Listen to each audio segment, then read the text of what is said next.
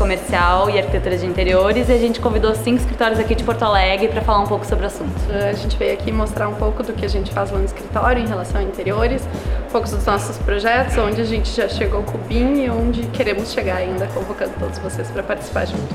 E hoje eu vou falar um pouco do case da SAP é, sobre o projeto de interiores em BIM.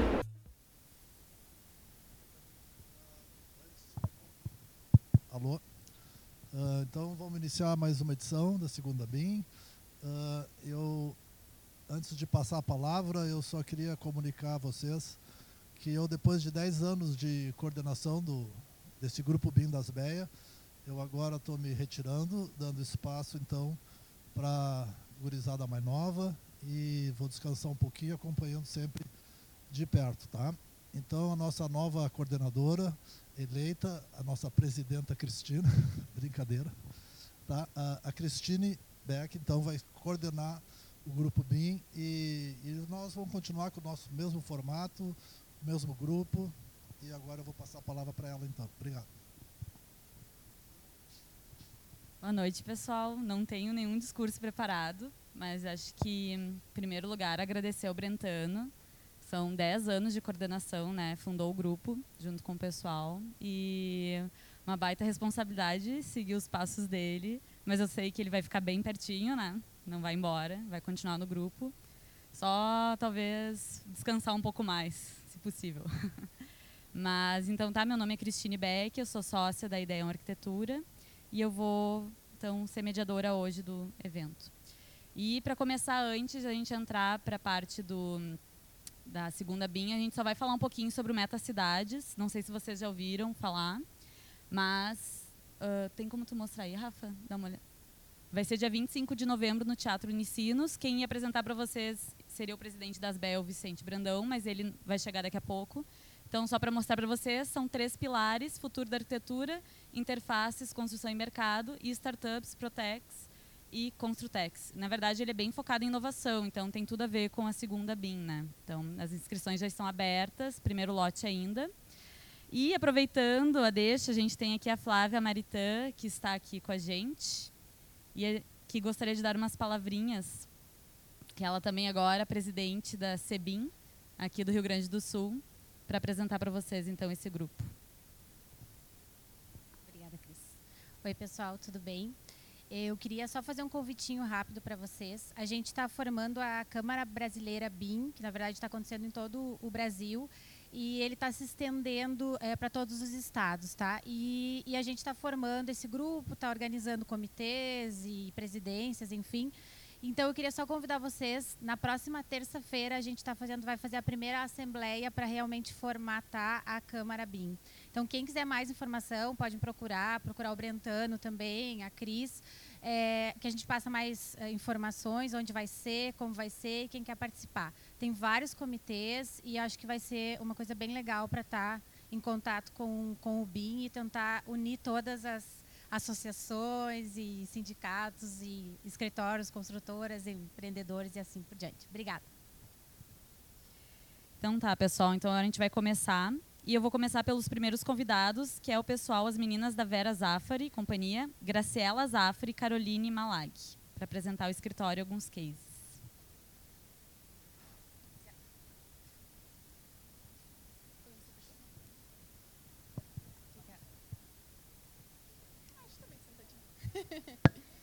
é... Bom, gente, uh, nós somos do escritório Vera Zá.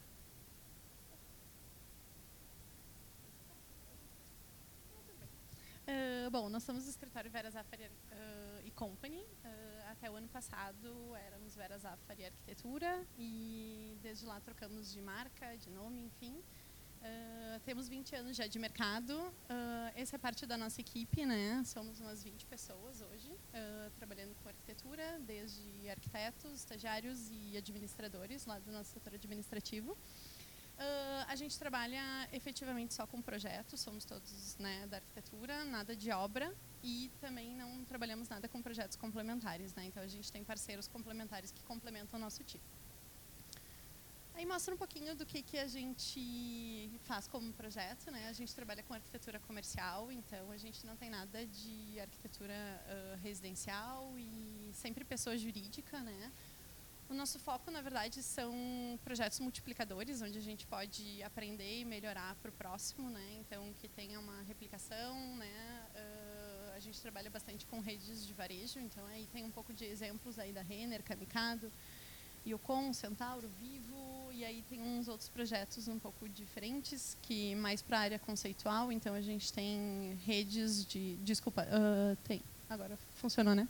Uh, tem hotéis, tem uh, centro de, de, distribuição, tem algumas outras, alguns outros projetos. Assim. Bom, então, trazendo um pouquinho do Revit, né, uh, em função, em 2013, como parte do nosso planejamento estratégico de 2011, a gente foi atrás do, de alguma ferramenta para melhorar o nosso, nosso tipo de projeto, né, o que, que a gente conseguia entregar para o cliente, né, a gente insatisfeito com o que a gente estava conseguindo produzir, a gente foi atrás de uma ferramenta que melhorasse, né. E como a gente trabalha muito com os projetistas complementares, a gente entendeu que o Revit naquele momento era a melhor solução para a gente, né? Porque talvez para arquitetos seja melhor o ArchiCAD, enfim, é uma discussão bem longa aí. Mas uh, para a gente ter mais uma questão de compatibilização, interface, né, uh, entre entre todo mundo, a gente optou pelo Revit, né? Então aí hoje em dia todos os nossos parceiros trabalham com Revit também, né? Lá no início Claro que a gente enfrentou resistência dos parceiros, de cliente também, né, que até então entendia que era só mais uma ferramenta, né, e não entendia o real valor do, né, do BIM. Claro que na época não era BIM, né. Mas, enfim, aos pouquinhos todo mundo foi né, crescendo, evoluindo, e mesmo para contratar gente, né, desde estagiário, arquitetos, a gente tinha bastante dificuldade lá né, em 2013, e aos pouquinhos né, a gente foi melhorando em relação a isso. Uh, então, um pouquinho de como a gente fazia antes de implementar o Revit. Ali tem um projeto de um pré-design que a gente entregava para o cliente. E eram manchas, então tinha mancha de salão de vendas, mancha de retaguarda, mancha de expedição, mancha de áreas técnicas. E a gente não conseguiria, desde o início do projeto, prever todas as interferências, enfim. E quando a gente passou a utilizar o Revit, esse é o pré-design que a gente entrega hoje, principalmente por ser projetos padrão, assim, a gente consegue ter já bastante nessa parte do varejo, as salas bem definidas, a materialidade. Então a gente consegue avançar bastante lá no início. Uh, também trazendo, a gente agora consegue trazer já os complementares no pré-design, questão de subestação, gerador, já prevê essas salas lá no começo, né? O que facilita muito lá no AP para a gente não ter todas as interferências e ter que voltar atrás e revisar essas o que eram antes manchas, né, que agora a gente consegue ter um projeto muito mais assertivo desde do, do da etapa de pré-design. Aqui um corte, então, na questão de compatibilização. Antes a gente dependia muito mais dos complementares nos passarem as informações, né, porque a gente não podia fazer corte em qualquer lugar, enfim, não podia olhar o 3D em qualquer lugar. Então era muito de estar na informação da planta para a gente ir buscar a altura de duto, enfim, né, uh, tubulações, e agora a gente consegue, de forma muito mais assertiva, olhar e compatibilizar todos os projetos. Né? Então, explicando um pouquinho dos projetos que a gente trabalha, uh, são principalmente essas duas frentes que a Graça falou um pouco antes, que são projetos padronizados, como lojas Renner, Centauro, Vivo, Yukon. Uh, e esses projetos a gente consegue ter um template muito mais avançado e trabalhar bastante em cima desse template. Né? Acho que isso na arquitetura comercial é o bom do Revit, assim, porque a gente consegue reproduzir muito e já começar com um projeto bem avançado. Então a gente consegue já ter no template até as salinhas modeladas do cliente, sabe? Não que a gente vai colocar isso no projeto, mas até, por exemplo, quando entra novos estagiários ou arquitetos, eles conseguem ter o mais atualizado do padrão, né? Como a gente recebe esses manuais do cliente, nem sempre esses manuais vêm sempre atualizados. A gente vai recebendo atualizações, mas nem sempre olhar o manual é o mais confiável. Então, o template acabou sendo a ferramenta mais confiável desses projetos padronizados. Um, e o não padrão, então, a gente tem um template mais geral de projetos, porque tu acaba definindo materialidades, enfim, outras, né, as salas durante o projeto. Então, a gente não consegue ter tanta informação já desde o início, né, nesses projetos não padronizados.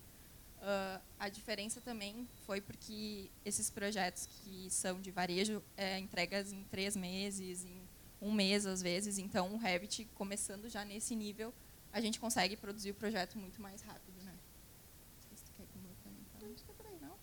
Ah, agora só falando um pouquinho de como a gente usa o BIM no nosso processo de projeto, né? Então a gente vai lá desde o levantamento, e tem toda a parte de desenvolvimento do projeto, né, onde a gente entra com a modelagem, enfim, e toda a parte dos complementares, detalhamento, uh, e depois como é que a gente leva esse BIM para a obra, né? Então a gente está nessas três frentes aí, a gente está tentando evoluir o máximo possível para que realmente o BIM saia só, não fique só no escritório, mas que a gente consiga usar a informação lá na obra também, né? Então, aí mostra um pouquinho um processo de 90 pontos. Uh, a gente começou lá em 2016 a trabalhar com levantamento com 90 pontos, que eu não sei se vocês conhecem, mas, uh, enfim, a gente trabalhando com uh, reforma e às vezes a gente chega num, num ambiente assim que não tem nada, enfim, nada ortogonal, a gente não sabe espessura de laje, enfim, a gente começou a se debater com algumas situações de levantamento que quando o levantamento não era assertivo, não adiantava ter um modelo todo bem feito, né, que daria problema na obra, né. Então a gente começou a trabalhar com nuvem, né. Um, esse exemplo aí é, enfim, dá para ver a quantidade de interferências que tem nisso, né. Uma uma loja lá em Gramado uh, e uh, realmente assim uh, nuvem de pontos é na verdade é um escaneamento 3D que é feito de um ambiente, né. Então ele pega exatamente o que o olho humano pega, então, digamos, embaixo dessa cadeira não estaria enxergando, eu tenho que colocar um outro ponto para escanear uh, esse lugar, né, para conseguir enxergar o que, que tem ali. E a ausência de ponto significa algum elemento edificado, né? Então, através do recap, tu consegue identificar e diferenciar cada um dos elementos, né?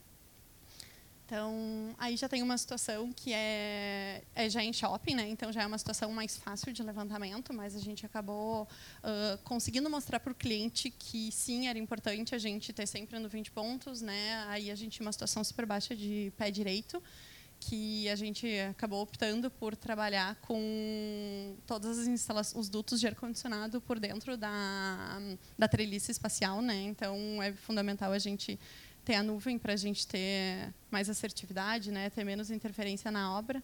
Aí mostra bem ali, né, a modelagem versus o levantamento, né, o que que a gente tem.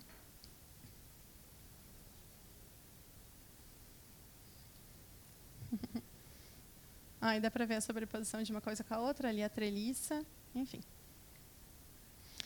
Aí mostra já um pouquinho mais do desenvolvimento do projeto, né? tanto a parte de arquitetura quanto os complementares. Uh, como eu falei antes, todos eles são modelados no BIM. Né? Uh, já chegamos nessa, nessa etapa há um certo tempo. E agora é né, avançar cada vez mais em relação a isso e realmente cuidar para que as informações, não só da arquitetura, mas de todos os complementares, estejam certas para a gente estar guiado de uma maneira correta. Né? Enfim, Aí mostra mais um pouquinho da fidelidade do projeto, obra versus executado, né? O modelo ali versus o que foi executado. Então dá para ver claramente ali, né? Já tem uma uma assertividade grande aí nos nos projetos. Daí, cada projeto, enfim, tem uma peculiaridade do cliente, né? Tem alguns que exigem que a gente vá mais a fundo em relação à apresentação, outros é realmente mais a parte BIM e, né, esse aí é um exemplo de que pedia todos os elementos, né? Tudo enfim, bem detalhado, então a gente tem que um pouco também se adaptar ao que o cliente precisa, exige, né, para que a gente deixe tanto a parte BIM quanto o que o cliente necessita, né? Então aí tem desde, enfim, desde piso podotátil até todos esses detalhezinhos aí que o cliente nos exigiu. Uh, falando um pouco de obra, então, a gente não faz acompanha, a gente não faz execução de obra. A gente acompanha junto com o gerenciador e construtor a obra. O que acontece é que a gente tem uma reunião no início, uh, que a gente chama de kickoff, onde junta gerenciadora, projetista, construtora, e eles tiram as dúvidas de projeto, enfim, outras dúvidas com os complementares também. E, uh, se necessário, durante a obra a gente vai fazer alguma visita, mas isso é mais difícil porque normalmente nossos projetos uh, não são muito aqui no Rio Grande do Sul, tem por todo o país e fora também, então fica mais difícil de fazer esse acompanhamento mais de perto. Por isso que essa é uma das ferramentas que agora está vindo para a gente uh, de acompanhamento. E ele nos mostra a foto da obra e vai girando junto com o modelo. E aí a gente consegue, no caso, esse projeto está numa etapa mais inicial, mas se tivesse já tubulação passando, enfim, eletroduto, a gente conseguiria já ver tudo e, e, comparar, enfim, acompanhar a obra de longe de uma forma que a gente conseguisse caminhar pelo projeto e, enfim, olhar cada pontinho, né? Porque antes a gente recebia relatórios semanais com fotos então, as fotos, na verdade, a gerenciadora e a construtora mostram o que ela quer né, mostrar, e a gente acabava não vendo tudo. E agora, enfim, a gente consegue alcançar qualquer ponto e até fazer anotações, se, se alguma coisa precisa ser ajustada, enfim, e mandar através do modelo 3D também essas anotações. Até a obra nos envia também, a partir do modelo, já, por exemplo, uma parede que está deslocada, enfim, faz a marcação e nos anota para a gente já nesse modelo. Uh, e depois, no final da obra, a gente tem mais uma reunião, dez dias antes da finalização, que é mais para acompanhar de perto, assim, daí indo na obra e vendo se tem ainda alguma questão mais arquitetônica a ser ajustada, que é mais no final de projeto. Uh, isso depende muito também da gerenciadora. Né? A gente trabalha com gerenciadoras que nos, conseguem nos entregar esse material, que elas têm mais interesse em ir atrás do BIM, enfim. E tem algumas que a, o cliente que acaba puxando né, para ou o cliente ou a gente para tentar utilizar mais a ferramenta, né, para a gente conseguir olhar de forma mais clara e acompanhar tudo. Assim. Vou falar um pouquinho de uma ferramenta que a gente começou a utilizar esse ano, então, o Dynamo. Ele é uma ferramenta que está dentro do Revit e é uma ferramenta de programação para criar novas funções ou aperfeiçoar funções existentes no programa. Então, ele auxilia em questões mais um, que são de tipo, que a gente poderia automatizar, que são operacionais. Né? Uh, o que acontece? A gente começou, então, definindo uma, uma série de coisas que a gente queria deixar de ser operacional. Então, a gente tem uma lista de tarefas que a gente gostaria que o Revit fizesse automático, né, clicando num botão. Só que nada é tão lindo assim, então a gente uhum. começou. Ele é através de programação, então, através de nodes e código Python uh, tu forma rotinas com o objetivo que tu quer de criar essa ferramenta que vai atuar no Revit. Então, a gente fez um curso e começou utilizando isso, mas como é uma coisa mais nova, a gente não tem tanto suporte e a gente não consegue tanto trocar com as pessoas, vai num ritmo mais lento. Essa, essa foi uma rotina de distribuição de elementos, então tu pode colocar o elemento que tu quiser ligado a ela, tanto difusores quanto luminárias quanto sprinkler, e com isso tu consegue, quando tu está ajustando o layout, já ajustar o forro junto, enfim, já programar para que tu faça o distanciamento das luminárias na distância que tu quer, tanto no eixo Y quanto no eixo X, que varia de acordo com o tamanho do ambiente. Né? Então, enfim, são inúmeras programações possíveis. É, acho que de novo está linkado também ao a ser um padrão, né, até um padrão do cliente, né, que já nos dá pré-diretrizes do que que até onde a gente pode ir em relação a espaçamentos e tudo, né? Então, o fato de trabalhar também com projetos padronizados facilita algumas algumas presetagens assim, né? Então, acho que é, a gente tá faz... já fez até uma rotina de programa de necessidades, porque o cliente já tem um programa de necessidades muito definido então, as áreas são definidas e aí acaba que a gente consegue já fazer essa conferência de áreas, de piso, enfim, no Dynamo com uma forma muito mais fácil por, por o cliente já ser bem padrão. Né? Essa é uma rotina de colocação de pisos automático, dependendo do ambiente que ele está. Então, a gente já tem esses ambientes definidos antes de começar o projeto. Né? Teve aqui algumas outras rotinas, não dá para ler, mas uh, a gente fez uma de gerar PDF, então a gente tinha um, um, um problema que era no Revit de gerar diferentes pranchas com tamanhos aleatórios. Então, com uma rotina a gente conseguiu isso, né? Conseguiu avançar nessa questão.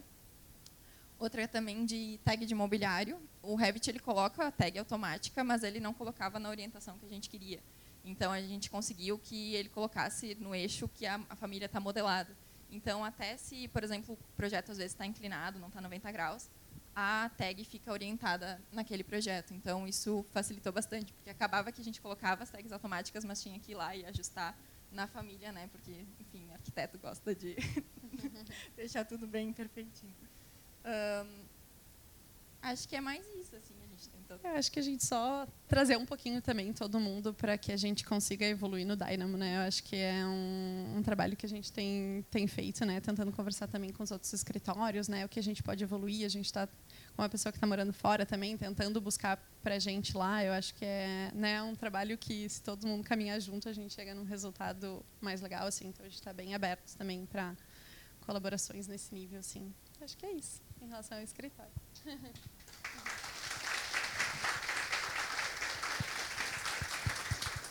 Obrigada, gurias. Super no tempo, não precisei nem chamar aqui a atenção. Você correndo.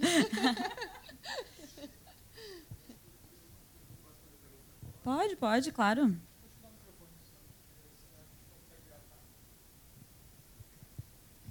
Oi, eu teria uma pergunta sobre a nuvem de pontos. Uh, esse equipamento é de vocês? Ele é de uma empresa que presta esse serviço? Como é que vocês fazem a, a coleta da nuvem de pontos? Na verdade, a gente fez uma análise se a gente compraria o equipamento ou não. E a gente avançou bastante, conversou com um monte de gente. E, a princípio, a gente tinha optado por comprar a nuvem. Comprar o equipamento que faz escaneamento, enfim. E, aos pouquinhos, a gente foi entendendo que talvez isso nos demandaria muito tempo. E a gente começou a entender que, não, de repente, não é interessante para a gente ter alguma pessoa focada nisso, porque a gente já não consegue nem pessoa suficiente para desenvolver tudo que a gente quer fazer, né? Enfim, lá dentro do escritório a gente achou que seria uh, nos complicaria se a gente tivesse alguém muito tempo fora do escritório focado em fazer o levantamento por nuvem, né? Então a gente optou sempre por contratar pessoas empresas externas, né, para para ficar com isso para gente. Então a gente já recebe sempre, a gente a partir de uma nuvem a gente começa a modelar lá interno no escritório. A gente já teve uma situação que a gente contratou também a modelagem do levantamento e a gente achou que não foi legal. Então, porque a gente sabe como a gente trabalha depois, né? Então a gente entendeu que não era melhor a gente ter a nuvem e a partir da nuvem a gente começa o nosso levantamento, né? Eu ia dizer que é quase como se fosse um topógrafo, né? É, é um topógrafo, né? É. É. É. Caro, é. é. É. Se, se, se os fornecedores pudessem dizer o nome, se ele, se ele atua no Brasil inteiro, daqui, assim. Na verdade, a gente tem mais de um fornecedor, né? Então, dependendo se a gente está trabalhando em projetos uh, no Rio Grande do Sul, mais para cima, no Uruguai, na Argentina, enfim, a gente está com alguns parceiros assim. Uh, para tentar distribuir, né, para não ficar, não ter o custo tão caro de chamar alguém é de deslocamento. Então, né, tem toda a hospedagem, enfim, tem muitas horas aí envolvidas. Então, a gente trabalha com pessoas uh, externas, tem enfim, tem a África, tem 3D Work, a gente já trabalhou com a Projeta BIM, né, Autode é, enfim, e depois lá fora também a gente tem outros parceiros, assim, Obrigado. então é isso aí. Uhum. Obrigada, só, gurias. Só vou complementar o que ele está dizendo. A gente já trabalhou, pesquisou isso aí. E o investimento é tão alto e esse equipamento, ele, se, ele é, em um ano, ele está tá novo. Obsoleto, né? Obsoleto. Sim, Então, não, aham. não, é 150 pau o, o scanner mais barato Uhum, da uhum, Leica. uhum. E o bom é 450 pau. Uhum. Não dá para pensar É. no escritório de arquitetura ter isso, não vale a É. pena. Só se tu te dedicar só a fazer isso. É, a gente cogitou se a gente alugaria o equipamento, enfim, a gente fez né, uma super pesquisa. Mas depois, como a gente trabalha bastante, eh, nós aqui especialmente com a Renner, a Renner começou a entender o valor no levantamento por nuvem de pontos. Então, no começo, a gente que tinha que insistir para o cliente para, tá, vamos fazer nuvem de pontos nessa loja, por ser uma loja reforma, né, que a gente estava indo mais para essa loja, mais para essa área de lojas de rua e reforma, né, que eram os grandes complicadores. E, enfim, aos pouquinhos eles foram entendendo o valor nisso, que de repente era uma economia posterior, né? Então, realmente, agora é padrão, todas as lojas da Renner obrigatoriamente têm escaneamento por 20 pontos. Então, foi meio que uma conquista que a gente teve, assim, né? Uma das coisas que a gente foi implementando na Renner, né? Uma curiosidade, aquela loja que tu apresentou ali de Gramado, vocês, cons vocês conseguem eh, eliminar todos aqueles objetos para ter os elementos arquitetônicos ou isso é uma coisa depois complicada? Eu, eu não entendo bem como é que funciona. Eu sei como é que, como é que acontece a nuvem de pontos, já vi vários vídeos, coisas assim, nunca Uhum. trabalhei com isso, né? Uhum. Então, aqui- mas é, ele, é fácil depois que tu recebe a nuvem de pontos, tu começar a limpar esses objetos para ter, vamos dizer, os elementos arquitetônicos que tu vai que tu vai trabalhar depois ou isso é uma mão de obra eh, Na verdade, é. Pode falar. A gente acaba não limpando, porque quando tu coloca ela no Revit, enfim, no modelo, tu consegue ver claramente os pontos vazios, que são pilares, lajes, vigas. E aí tudo que é resto, que fica no meio, acaba não te interferindo, sabe? Porque o que te interessa é os vazios, que é onde tu vai colocar os teus elementos. E é enfim, daí tu consegue ver o, a, no nível que está a laje, enfim, pé direito, espessura de laje, que é o que te importa, né? Os, os, uhum. Não o preenchimento. Então, a, às vezes até uh, o Recap, que é um outro programa que a gente insere a nuvem e vai caminhando, a gente consegue ter fotos 360. Então, às vezes, pela nuvem, no, no modelo, tu tem alguma dúvida, mas daí tu vai para a foto e aí tu consegue definir, ah, aquilo é uma viga, aquilo, enfim, é um cano. Daí tu consegue ver o que, que é aquele elemento, sabe, para voltar para o modelo, assim. É, na verdade, são duas telas o tempo todo, né? Imagem e nuvem, né? E tu vai indo... E aí, e aí a gente descobre que não tem parede no prumo, não tem Nenhuma. laje no nível, não tem nada é. no plano correto. Tá inclusive, inclusive, lá no início, quando a gente fez, acho que o segundo escaneamento que a gente fez, a gente se deparou com uma situação meio inusitada, que era era um prédio super estreito e comprido, e quando a gente chegou lá no final, a gente tinha 15 centímetros de desnível no piso. E a gente está aqui que a gente faz com essa informação agora, né? Porque gente, até então nunca era uma informação que a gente tinha, né? Era, tá, ok, térreo, né? E vai para cima. E daí, quando a gente chegou, que era uma laje que teoricamente estava plana e não era, a gente tá, e agora? Informação demais, né? Tu tem que saber até onde tu vai com aquela informação para que tu consiga saber exatamente o que tu modela, enfim, né? Então, são dificuldades à medida que a gente vai tendo mais informação, né? Então, a gente vai aprendendo a lidar com elas. Né? Muito legal. Então, tá, gurias, vou pedir agora para vocês, então, sentarem. Depois vocês voltam para mais perguntas. E vou chamar as gurias da AT Arquitetura, a Dádia Rocha e a Michelle Zamarque.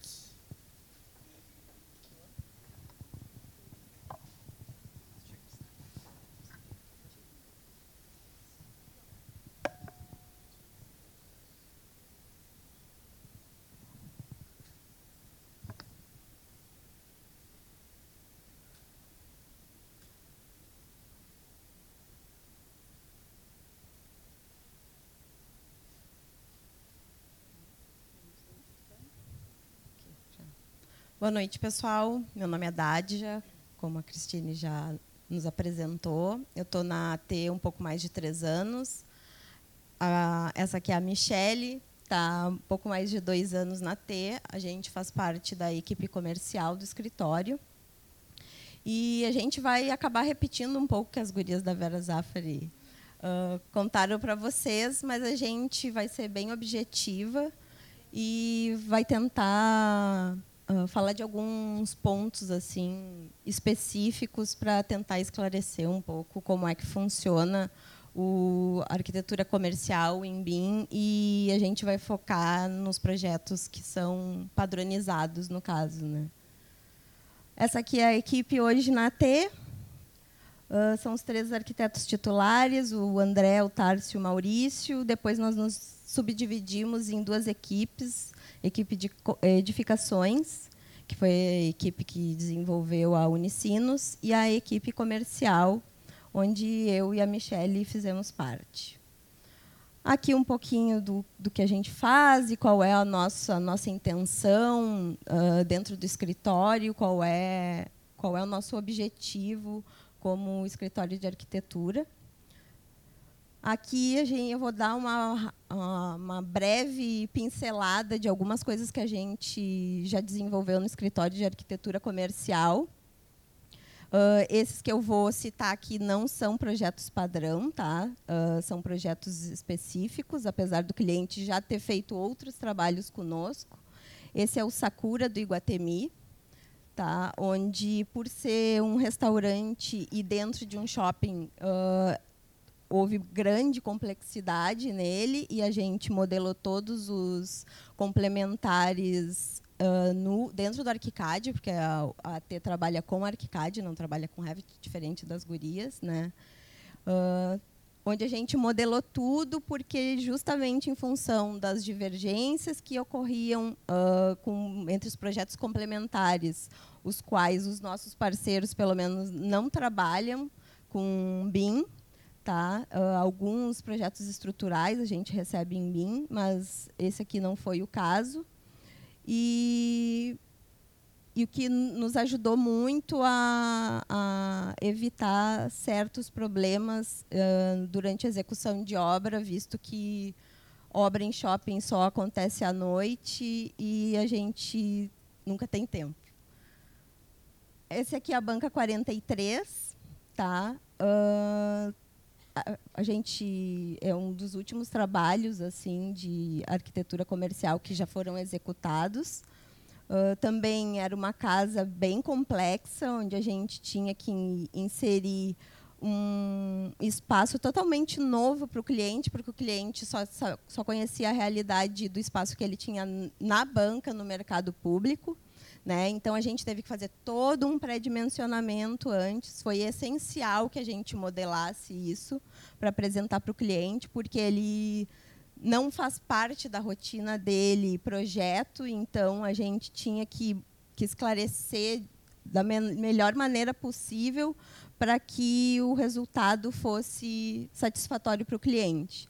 Uh, tanto a gente inseriu aqui, uh, a gente os nossos 3Ds a gente desenvolve em ArchiCAD, a gente renderiza em ArchiCAD e a gente só trata no Photoshop porque otimiza o, o trabalho para nós e a gente, até agora, uh, acredita que a gente conseguiu apresentar para o cliente bons resultados e bem ilustrativos.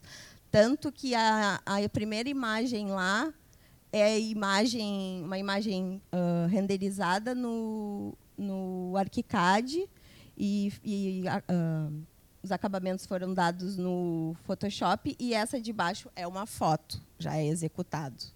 Então, é bem próximo do, do real. Né? Aqui é a Vivo Dex, que, digamos, é um, é, um, é um andar em São Paulo da Vivo, que é de desenvolvimento. Tá? Então, eles queriam uma área de trabalho ao estilo Google, onde a gente desenvolveu aí a circulação na, na parte periférica do, do andar e concentrou os squads, que ele, como, é que, como eles chamam, de maneira modular no centro, né? Uh, para que eles tivessem bastante mobilidade conforme os grupos de trabalho, que para ele, eles é bastante variável. Né? Como as gurias comentaram, a gente, num projeto delas, a gente também trabalhou com as instalações todas aparentes, que eles tinham laje nervurada. A gente só tratou com nuvens as áreas mais de trabalho, onde precisava de uma acústica uh, com melhor tratamento. E, e também esse, esse trabalho a gente modelou todinho em BIM, inclusive PPCI, porque justamente por causa dessas interferências de forro e que elas iam ficar totalmente expostas após a execução. Né? Aqui, mais uma vez, a, ah, lá em cima é o 3D e aqui embaixo a foto do ambiente já executado.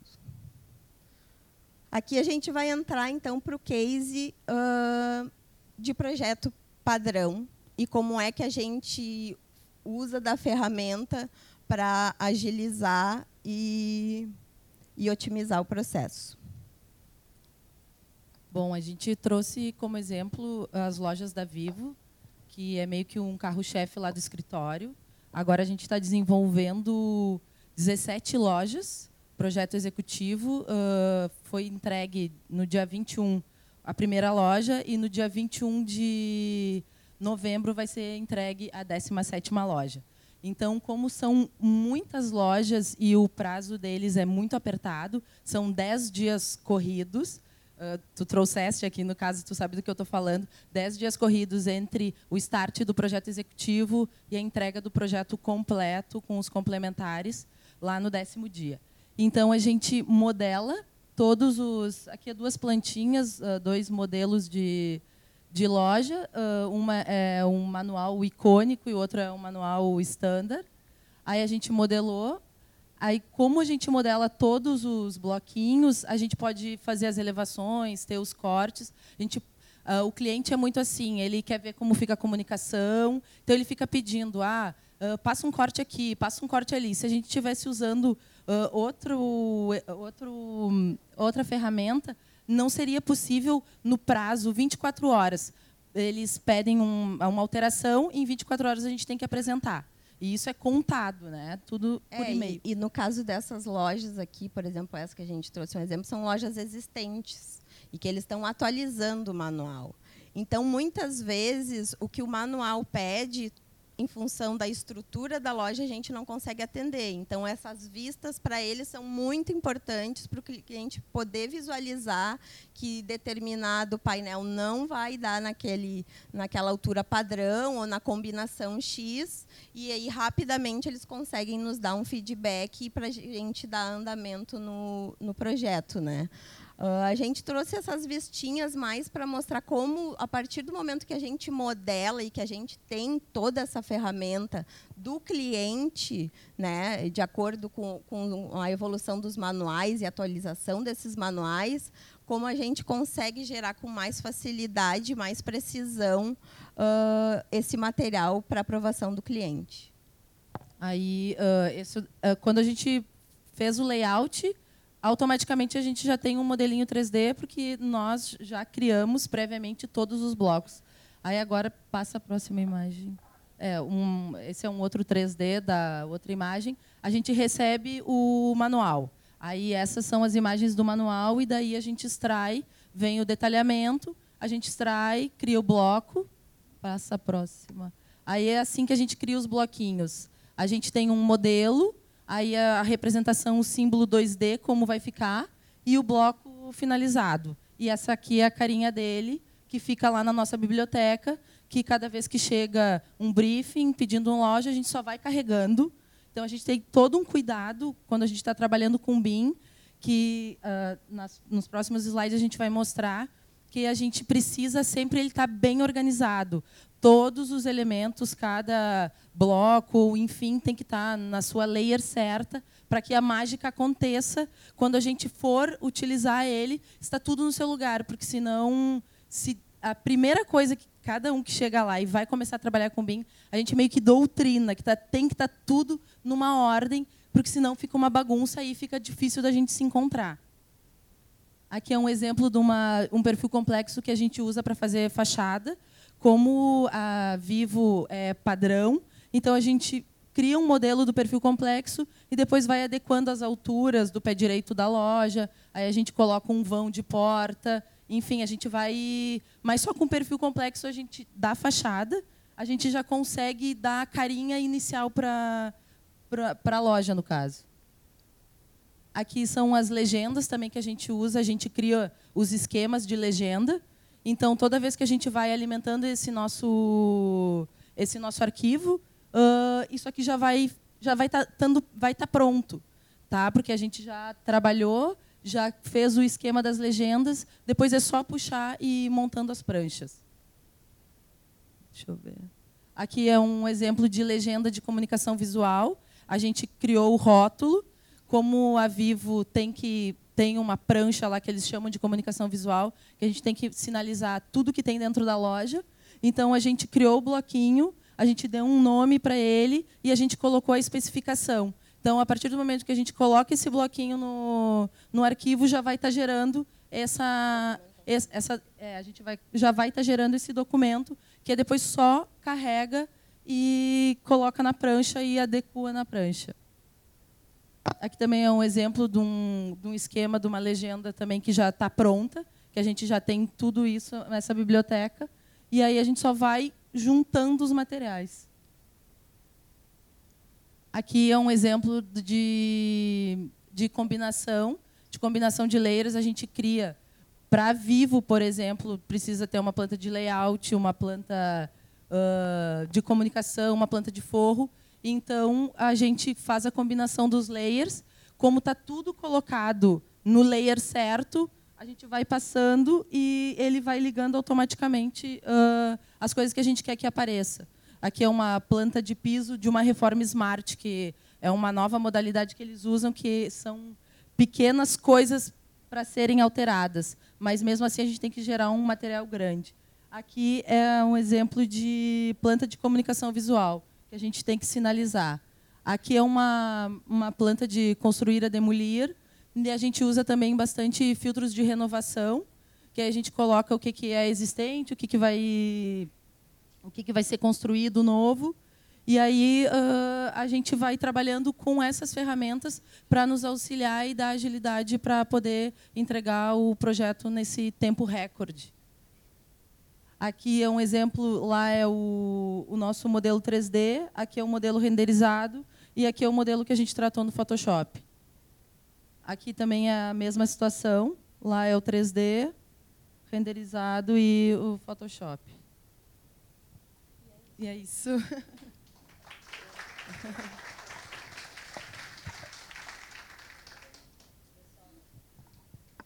Quer dizer que o pessoal levou a sério o tempo hoje, tá todo mundo. então tá, muito obrigado, gurias. Vocês também fiquem aqui para depois as perguntas. E eu vou chamar agora o pessoal Moraes e Brentano. Que é a Camila Beneman e o Fernando Brentano.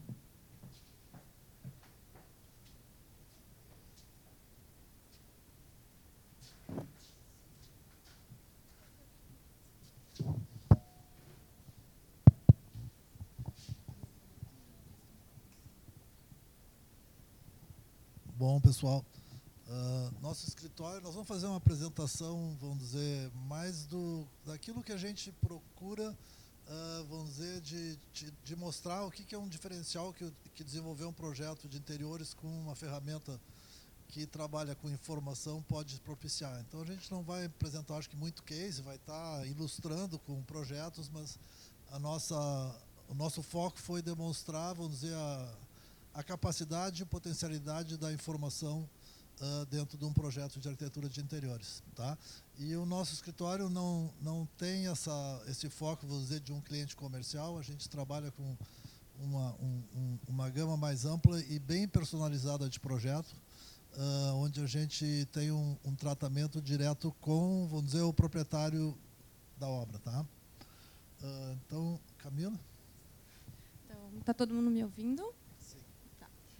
Então aqui eu vou tentar abordar um pouco como é que é o nosso fluxo e como é que a gente trabalha com essa informação dentro do escritório, né?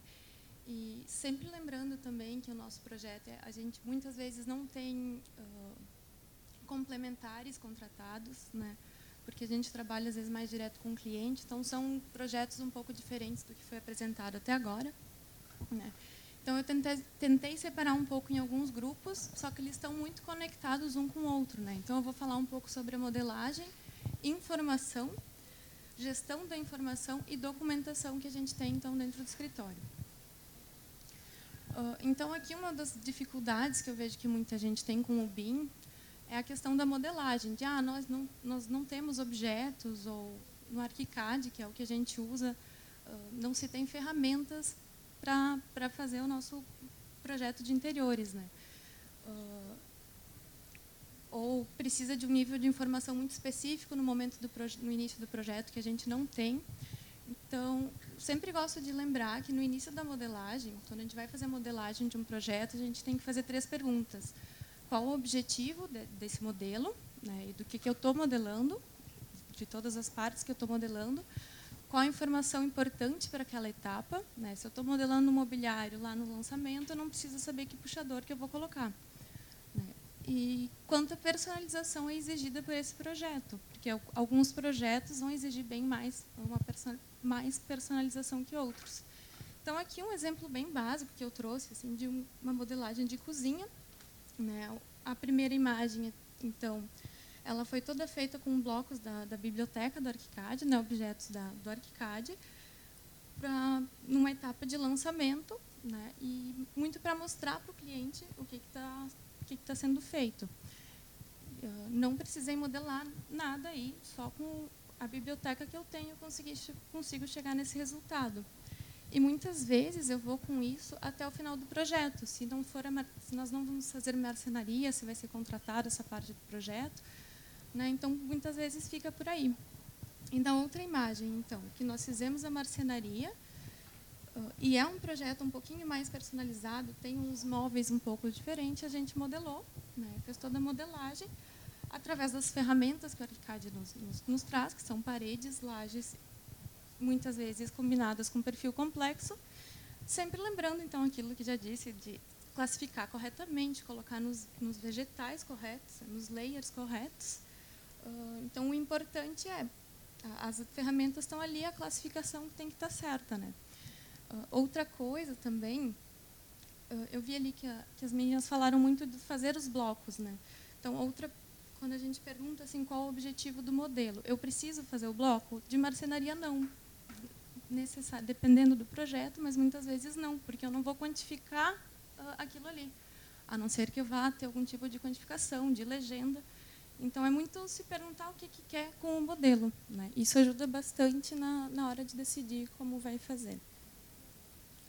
Uh, então um pouquinho aqui do modelo trouxe a mesma cozinha só para falar então do nosso trabalho com o modelo único. Então, o modelo que a gente apresenta para o cliente, o modelo que a gente usa para instalações, para marcenaria, para marmoraria é todo o mesmo. Né? então, muitas vezes em instalações a gente faz mais um lançamento de pontos e a gente tem tudo junto. Então, para fazer alterações, a gente uh, consegue ver muito bem o que está afetando um no outro. E aqui eu queria falar um pouquinho mais também. Agora eu vou entrar um pouquinho da informação que está atrelada a tudo isso. Vou pegar um gancho aqui, então, por exemplo, estou fazendo um projeto de marmoraria e eu preciso das especificações de louça e metal para poder fazer esse projeto correto. Então, já posso ir dentro do meu modelo colocando toda essa especificação nos elementos. Né? Eu consigo ali rastrear isso. Mesma coisa marcenaria, eu preciso da, do dimensionamento de, de, eletrodomésticos, eu tenho um fogão embutido, qual o tamanho, qual o tamanho do nicho. Então, isso está tudo, encontra essa informação toda no modelo, né? e não preciso ir para outras tabelas fora do meu, do meu arquivo.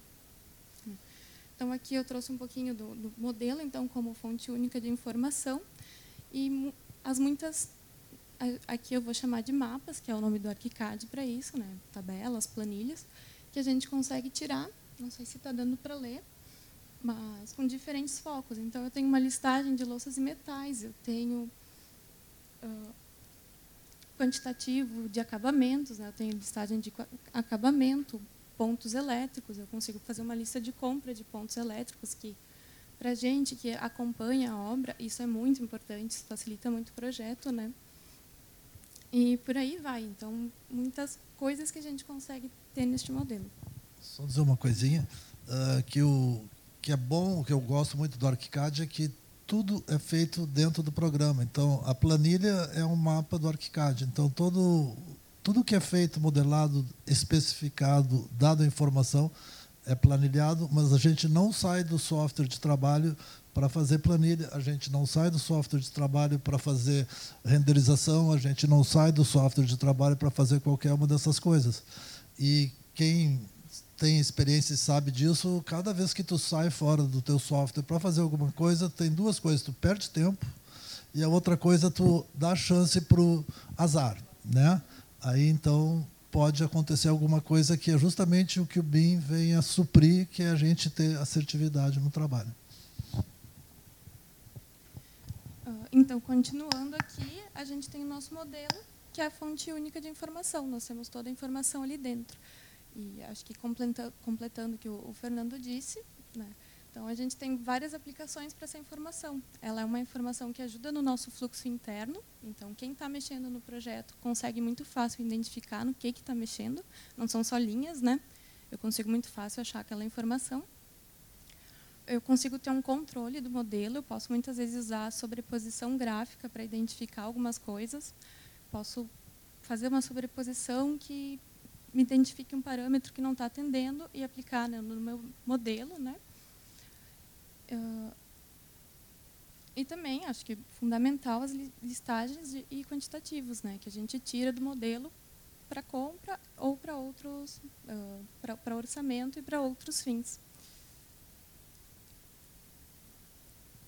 Tá, então, a gente tem toda essa informação dentro do modelo e às vezes é um pouco difícil de fazer o controle disso, ou como dar entrada dessa informação toda no modelo. O que a gente costuma fazer?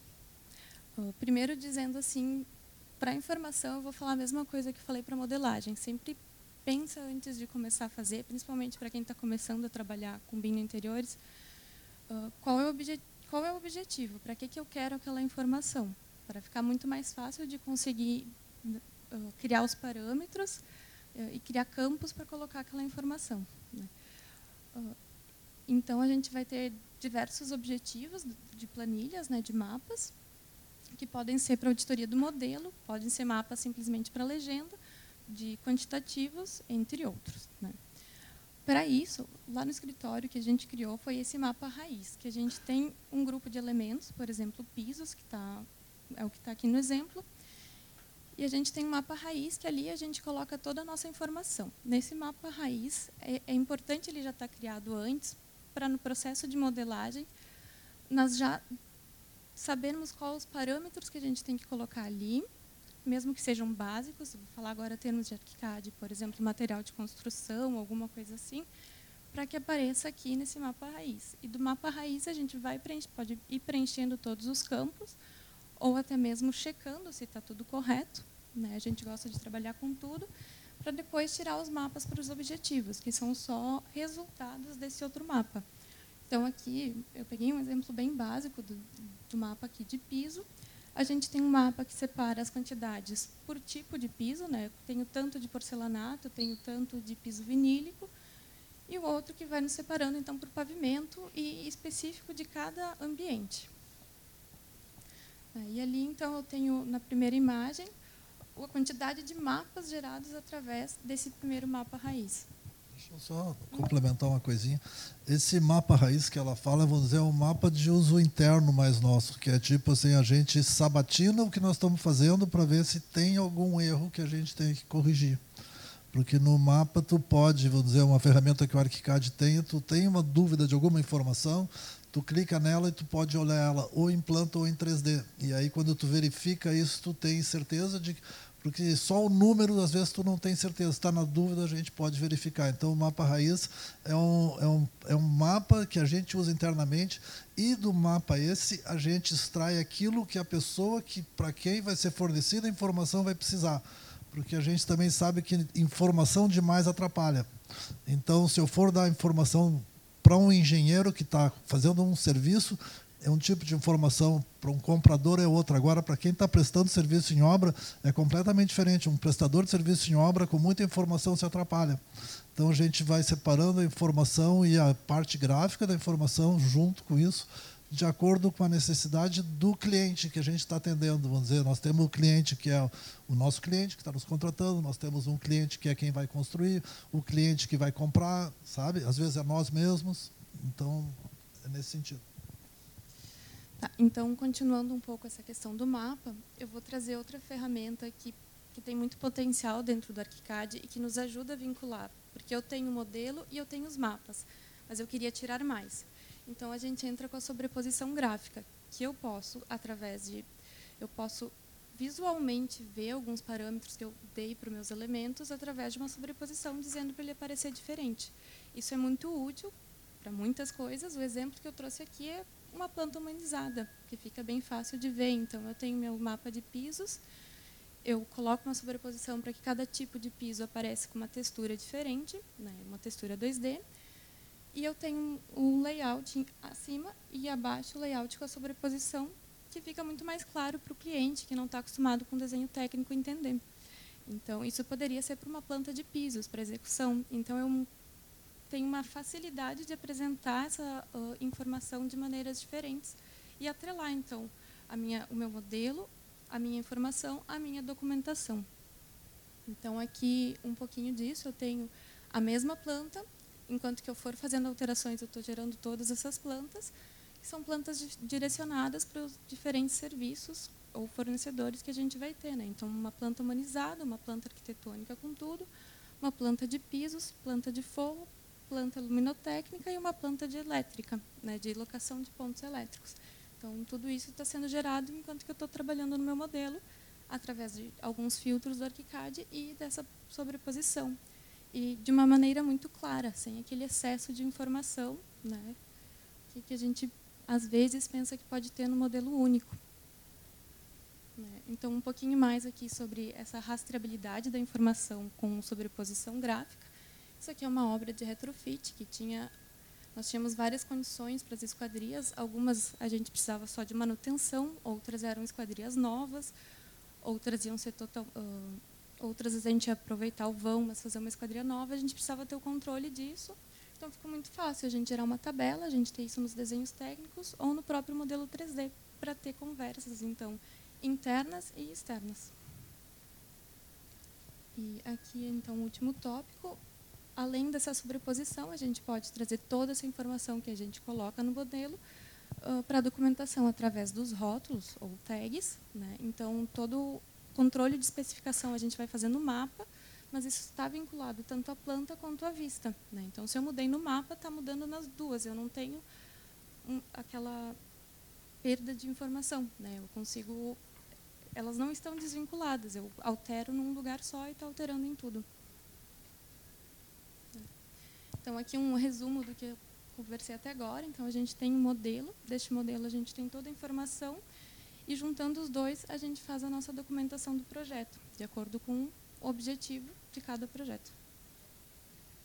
Então, aqui um pouquinho de exemplo, dois exemplos de documentação de, de marcenaria. Né? Uh, que os projetos podem ficar bem um nível de, de, de detalhamento muito bom de uma maneira muito rápida, né? Uh, outra grande vantagem que a gente vê uh, é esses, esse projeto que eu vou apresentar, esses dois que eu vou mostrar agora são de retrofit e tinham uma condição muito difícil para o cliente entender, de vigas, o outro um pouquinho mais complicado também. Então, a gente consegue, numa etapa de projeto bem inicial, ter imagens que mostram para o cliente, direto, né, uh, um entendimento muito fácil para o cliente do que, que é aquele projeto. E, muitas vezes, também para o empreiteiro ou para a mão de obra que a gente trabalha, porque, às vezes, ela é uma mão de obra menos especializada que tem mais dificuldade de entender o projeto. Então, isso ajuda muito e é difícil de gerar sem estar o um modelo único, sem ter a questão do modelo essa, único. Essa obra aí foi realizada em São Paulo e a gente não. A nossa participação era, era eventual, a gente não estava lá todo o tempo e a gente conseguia estabelecer uma boa comunicação mandando, vamos dizer, esse tipo de visualização. Então, a mesma coisa para essa obra, ela tem uma condição existente bem complicada, todos, todo em níveis intermediários, é um entendimento bem difícil. Isso aqui são uh, imagens que a gente já tem numa fase muito inicial de projeto para o entendimento do cliente. Né? E até para orçamento da obra, para muita coisa, é um entendimento muito mais rápido. Então, na mesma linha uh, disso de informação vinculada, filtros e tudo mais, a gente tem esquemas muito uh, é muito rápido de fazer esquemas para explicar esse projeto. Então, ele facilita muito a compreensão do projeto.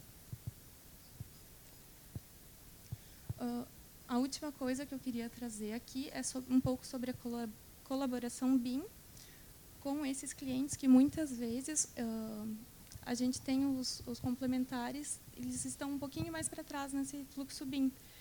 Então, muitas, eu já, nós já reparamos que a gente ajuda a educar eles nesse processo BIM. Então, em alguns momentos, a gente manda e-mails explicativos mostrando como eles podem usar aquela informação que, que a gente está mandando. Aqui no caso a gente fez um explicando como usar o IFC e como ver o status de existente e a construir. Depois que, que o nosso engenheiro viu isso, ele teve uma facilidade muito grande para entender esse projeto, porque ele mesmo uh, conseguia navegar pelo modelo, né? num software Nesse que caso, não fosse. É, você feito um manualzinho para ele ler o modelo no tecla porque ele não tem o ArchiCAD, não sabe mexer no ArchiCAD, não usa Revit, não sabe o que é IFC e não tem software. E o Tecla é gratuito, então a gente fornece o software, dá uma, uma, umas informações de como que ele possa usar e para ele fez, um, fez uma diferença muito grande no entendimento daquilo que a gente queria e para ele poder dar um orçamento adequado, uh, vamos dizer, para o nosso cliente. Então é isso, obrigada.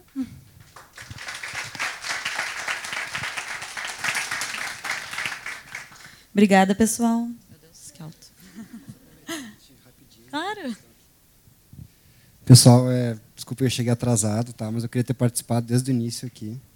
Eu falei aqui pro, com o Fernando ali fora, mas eu queria. Sou presidente da Asbeia, para quem não me conhece. E o Fernando teve 10 anos aqui na coordenação do grupo.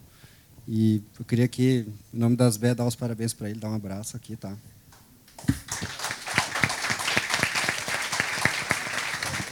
E, e, dizer também que eu, eu falei para ele fora que foi quando, há 10 anos atrás, lá no almoço no British, lá que foi que ele me chamou até no grupo BIM, coincidentemente, E foi quando eu comecei também na, nas BE e tal. Então, é, um meus padrinhos nas BE, né?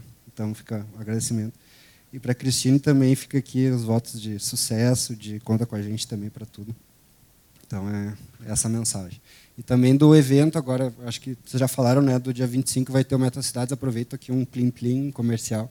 Mas é bem importante porque de manhã vai ser, vai ser o tema muito a ver com o que a gente vê aqui no Grupo BIM. Agora, tentando ir além do BIM também, então vai ser...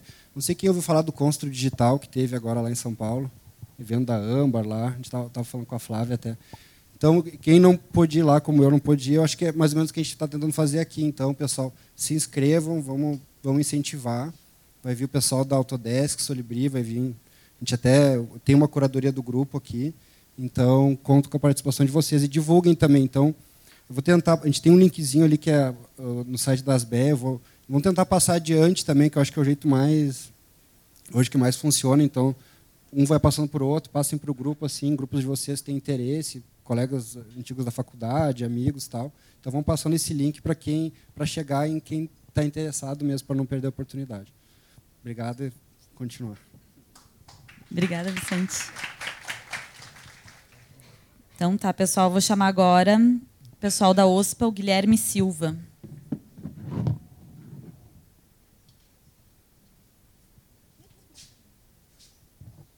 Falar de pé, tá? São 15 minutos. Vou fazer uns 10. Uh, vocês estão me ouvindo? Infelizmente.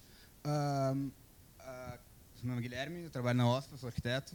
OSPA ou OSPA, fiquem livres para falar como quiserem.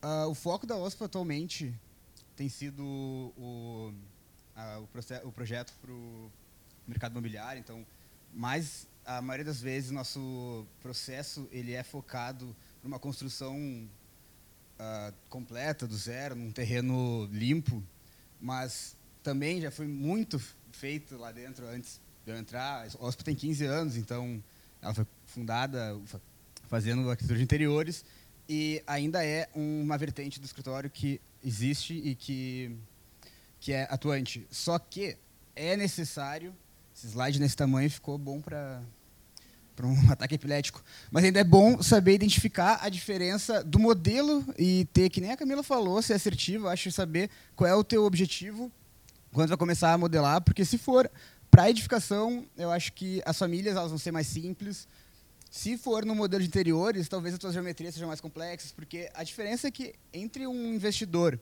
que tem um foco em, em ser eficiente, ganhar dinheiro em cima, e talvez o cliente final que quer investir no negócio próprio, um, tu vê o brilho no olhar desse aqui, ele quer passear dentro, ele quer saber quantos copos aqui, nesse caso desse restaurante, quantos copos vão dar aqui na minha secadora. Dente modela e, e bota, bota na tabela, né? O caso aqui, o incorporador, ele, ele tem as ferramentas próprias, o A360, ele tem o BIM, então essa diferença entre uh, que vai delimitar. É claro que a OSP ela acaba trabalhando nesse meio termo, porque às vezes a, a edificação também vem junto com o projeto de interiores, a gente precisa então de alguma maneira fazer essa, essa, esse pessoal conversar e, e ser feliz ganhando dinheiro, também não tem nada de errado com isso. Bom, então é essa questão de finalidade, é saber, que no começo quando a nossa começou o 3D, cara, vocês tinham que ver os modelos de frigobar. O pessoal modelava o puxador e quanto tempo foi perdido fazendo isso? Porque às vezes é na área de serviço do hotel, ninguém nunca viu isso. Lá tá na, aparece na tabela e na planta tem um retângulo, mas era uma vontade de, de, de debulhar o modelo, sabe, de ir até o fim. Então, atualmente a gente já está pensando mais em questão de etapas e a eficiência para completar essa etapa, tendo maior, uh, tirando o maior proveito disso, talvez no menor tempo. Isso não acontece, né? A gente sempre vai até o fim, mas enfim. Uh, definir, então, o que será? A gente começou a definir, a ver o que, que vai ser exigido em cada etapa, inclusive o escritório. Estou bem em cima da letra. Inclusive o escritório, eles, a gente mudou uh, o gerenciamento, as etapas no projeto. Então, o concept design que é de longe o mais legal, o design development, que é onde tudo que existe no projeto vai ser modelado e detalhado com base no que tu quer no final das contas. Então, realmente, modelar o frigobar eu não vou fazer mais isso. E o construction documents, que é o projeto executivo, onde não tem mais modelagem, é 100% documentação e é bom para trabalhar sozinho em casa com fones. Assim. E foi aí que o arquivo padrão do Revit, os padrões é o nome, ele foi feito pro, uh, pensando nessas uh, tá escrito ali, né? demandas, nessas demandas. Atualmente já é uma troca entre esses dois lados, então o arquivo padrão já prepara o modelo para entrega, mas a entrega já muda o padrão e assim vai evoluindo. Esse, esse arquivo padrão é que nem falou a Camila sobre as layers, eu acho. Então deixa tudo no seu lugar, porque quando tu chegar no executivo, só vai clicar, tu vai uh, assign em português. Uh, alguém sabe assign em português? Como é que se fala? Vincular é, cada padrão para cada sheet e tu vai ter, no final das contas, uh, a entrega mais rápida. Né? Esse é o nosso template, não dá para ver muito pela pixelização, mas aqui em cima nós temos dois de interiores, um que trata da documentação, um que trata da modelagem, então as, o que aparece na tela é diferente, né? O da arquitetura e para os complementares, que o escritório tem um engenheiros que trabalham dentro então, é muito bom ter essa equipe interdisciplinar, na maioria das vezes. Uh, esse aqui é o Design Option, que ele fica desligado, porque a gente vai falar agora sobre Concept Design. Então, é a parte legal, né? Os Design Options são as opções de design, elas são feitas várias para ver, para testar. Essa parte de estudo preliminar, ela, ela é assim mesmo, sabem disso. Mas sempre tudo fica arquivado e guardado e registrado dentro do próprio modelo. Por que, que as escolhas foram feitas assim porque elas não foram, talvez. E sempre tu acha alguém para culpar se, se alguém fazer a escolha errada, né? Aqui em cima tem os diagramas, uh, que eles fazem parte das design options. Uh, por exemplo, nesse, obrigado, uh, nesse restaurante que a gente viu lá antes, modelou-se o, o lugar tal qual ele é, com seus mobiliários, os seus buffets, e a partir daí, usando o template esse, até parece que eu borrei para ninguém saber, mas não, tinha as letrinhas direitinho, dava para ler, tá? Infelizmente. Uh, a gente pode então começar a fazer diagramas para explicar a nossa proposta. Aqui a gente sempre geralmente chinelê aqui um pouco, mas também fala, ah, não, mas o buffet do restaurante é muito bom. Depois a gente começa a explicar as nossas escolhas de projetos com base nesses problemas. Então a gente vai falando do armário novo, criar uma área de espera, um novo lugar. Gente também, às vezes, esse restaurante era uma temática Zeland... neozelandesa, então a gente pensou em tudo que lembrava né, quando pensa em Nova Zelândia, que é o Senhor dos Anéis, às vezes. Mas também na cultura maori e tal. Isso nos ajudou a fazer esse conceito. Esse 3D saiu do Revit para o 3D Max, então, uh, então o, tem ainda essa ida e vinda, mas acho que é interessante, às vezes, uh, poder ter uma liberdade, por mais que dê muita chance para azar, realmente. Uh, então também tinha as fases que ele queria que né, de dia fosse restaurante, de noite talvez um ambiente mais descontraído. O próxima etapa é então o anteprojeto e o projeto básico, que a gente chama de design development, que é onde tem todo o sangue, suor e lágrimas. E é por isso que a gente vai pular. A gente vai para o projeto executivo falar sobre que é a hora que todas as estratégias, todos os pensamentos estratégicos durante tem que ser uh, foram feitos agora que ela vai pagar, agora que o nosso padrão, o template, ele vai mudar tudo automaticamente, todas as pranchas que a gente já embonecou com as vistas, a gente vai apertar um botão, né? É agora, porque teve sete meses antes lá de, de trabalho duro. Uh, então, como eu falei, no concept, na etapa, tem pouca documentação, muita modelagem. O design development, pouca documentação, muita modelagem. E o CD, essa lista, ela, ela segue bastante. Então, esse é o arquivo do restaurante aquele. Uh, então, é só documentação. Essa é uma das tabelas que, que a gente usa é a sheet list. Então a gente pode lista de pranchas, né, em português. Uh, aqui estão ali, todas as pranchas que existem no modelo, então é fácil de conferir se o nome do projetista está certo, se o carro dele está certo, a data de emissão e isso é bastante importante para algumas pessoas que esquecem de colocar o seu próprio nome na prancha antes de plotar. Então, né, daí tem que replotar de novo quando alguém percebe. Não que seja de alguém. Também é possível conferir o modelo. É, aqui é uma lista, é uma tabela de paredes e a gente consegue ver onde que elas começam, onde que elas terminam e por isso é sempre importante lembrar que essas tabelas elas servem para conferir o modelo. Então não é só uh, para perceber, para ler a informação, mas também consegue mexer no M de modeling do BIM. Também pode estar usando as tabelas. E se fizer bem bonitinho, tu consegue ainda colocar numa prancha. E eu lembro que o cliente adorou quando ele viu, ah, cadeira. Então, numa A3, impressa. Aqui sobre a modelagem, né? Então, durante a etapa anterior, uh, a gente modelou a porta e fez questão de colocar na subcategoria porta mobil. Ou, né, então fez essa ligação. Ou está desenhando o modelo em elevação, sempre lembra de colocar aqui hidden projections. Durante o design development não vai fazer muita diferença, mas quando chegar no projeto executivo, vai.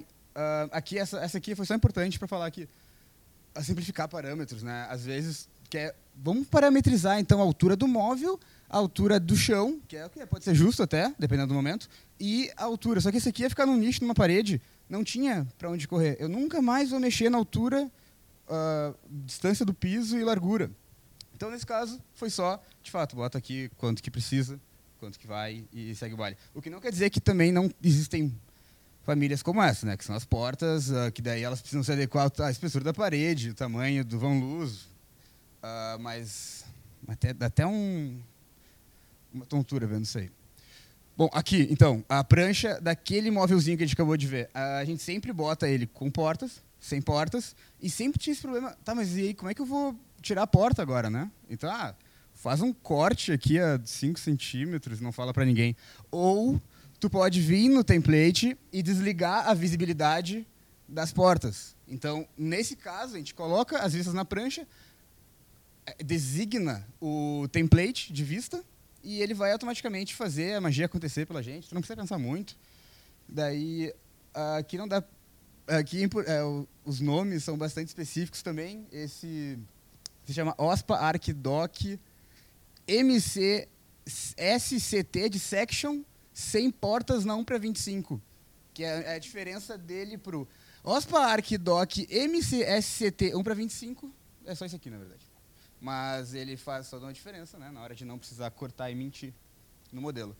A partir daí, então, só faz isso para o armário, faz isso para o banheiro, faz isso para a mesa de poker encaixável em cima da mesa, entrega o projeto e espera o R01, porque acontece. Obrigado.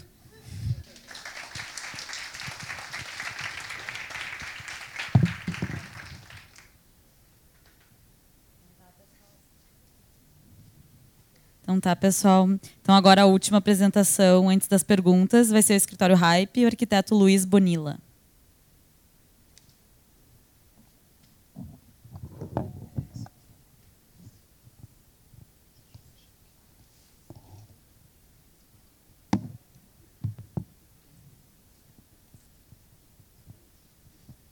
Bom, boa noite a todos. É, eu sou o Luiz, sou sócio da Hype Arquitetura. É, vou mostrar aqui um case específico de um projeto só, que é o da SAP, que foi o primeiro projeto em que a gente teve uma escala maior de projeto de interiores.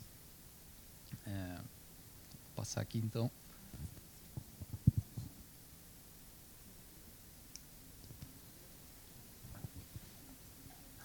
Só para contextualizar um pouco, é, não sei se todo mundo conhece, a SAP é uma empresa de tecnologia que está instalada no campus da Unicinos já há uns 10, 15 anos aí. E ela tem esse prédio hoje, que corresponde à fase 1 e fase 2. O nosso terreno de intervenção é essa mancha vermelha, que é a fase 3, é o projeto que a gente está tá desenvolvendo. E a mancha amarela é a conexão, que a gente chama de connection, enfim, no, no projeto, que é um espaço multiuso que está ligando a, pelo subsolo a fase 2 com o novo prédio da fase 3. Aqui mostrando um pouco do, do prédio em si. Esse aqui é o espaço da conexão, liga pelo subsolo. Aqui a gente tem um andar de garagens. Pavimento térreo. Primeiro pavimento. Segundo pavimento. Tá. Só voltando aqui, dando uma geral no prédio para explicar melhor. O pavimento térreo ele é bem heterogêneo, tem bastante diversidade de funções. E já a partir do segundo pavimento, a gente tem é, grandes espaços de, de trabalho, workspaces aqui, e em volta desses dois pátios que, conformam o prédio, a gente tem é, salas de reuniões, é, salas de foco, enfim, muitas salas pequenas que, que o cliente exigiu se dão em volta de, desse, desses pátios internos.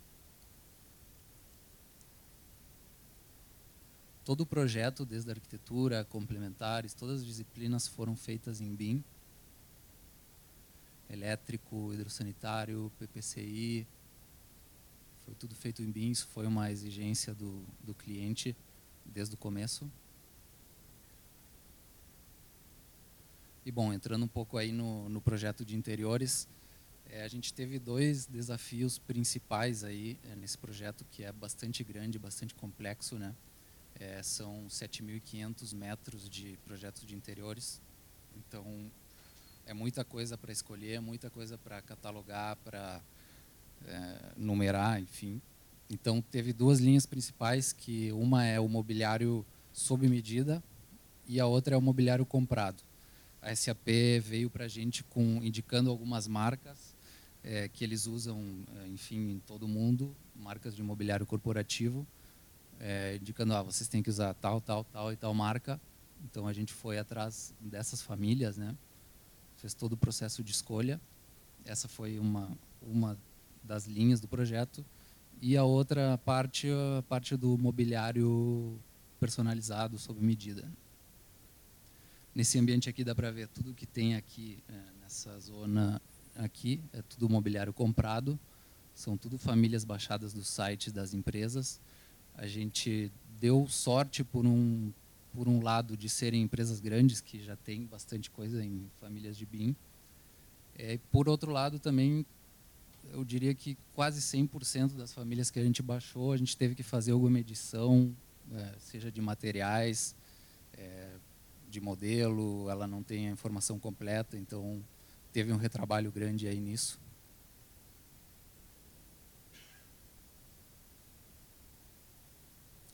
A outra coisa também esqueci de comentar, é todos esses renders aqui, eles foram, o modelo foi vindo do Revit, tá? Depois a gente levou para o Max para renderizar, esse render não é do Revit, mas é, quase quase que 100% dos modelos a gente trouxe do Revit, alguma edição que outra para melhorar no Max, mas a informação vem, vem toda de lá. Aqui tem algumas axonométricas já com o modo realistic, que a gente, é, ao longo das apresentações com o cliente, teve muito vai e vem, né? A gente, em determinado momento, a gente começou fazendo mais renders, em determinado momento a gente decidiu é, ir para o realistic do Revit para ganhar tempo também. É, às vezes não justificava fazer render de todos os ambientes, a gente tinha muitos ambientes pequenos, diversos aí no projeto, então, já configurando materiais e, e fazendo direto no Revit, com essas vistas a gente conseguiu é, mostrar para o cliente, enfim, é, disposições, materiais, com uma apresentação um pouco melhor. Né? Aqui já tem algum exemplo desse mesmo ambiente, é, mobiliário é, sob medida, essa arquibancada aí, né? um detalhamento mais simples. Outra questão importante aqui no projeto é que todas as disciplinas, como tem muita coisa que a gente deixa aparente, todas as disciplinas acabam fazendo parte do projeto de interiores, né, e da imagem que a gente vai mostrar, e do, seja render ou seja a imagem do Revit. Então, teve também muito trabalho de vai e vem com os, os outros projetistas, porque às vezes é, vinha um modelo, daí o ar-condicionado lá estava no lugar errado, ou outra coisa estava fora, então a gente teve bastante vai e vem com isso. Esse aqui é um exemplo de uma planta ampliada é, que a gente fez é, para identificar com código cada mobiliário comprado. Essa aqui é desse ambiente específico, a Connection. E agora passando por mais alguns ambientes, é, aqui dá para ver também tem ar-condicionado, luminotécnico. Tem parte de, de projeto sob medida, essas mesas também sob medida, o resto comprado. Então é bastante misturado essas, essas duas linhas.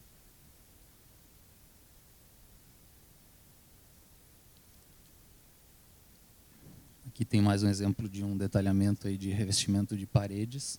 É, todas as informações que estão aqui, sejam de materiais, enfim, tudo que tem aqui está dentro dos objetos, ou seja, tudo informação, é, não tem texto.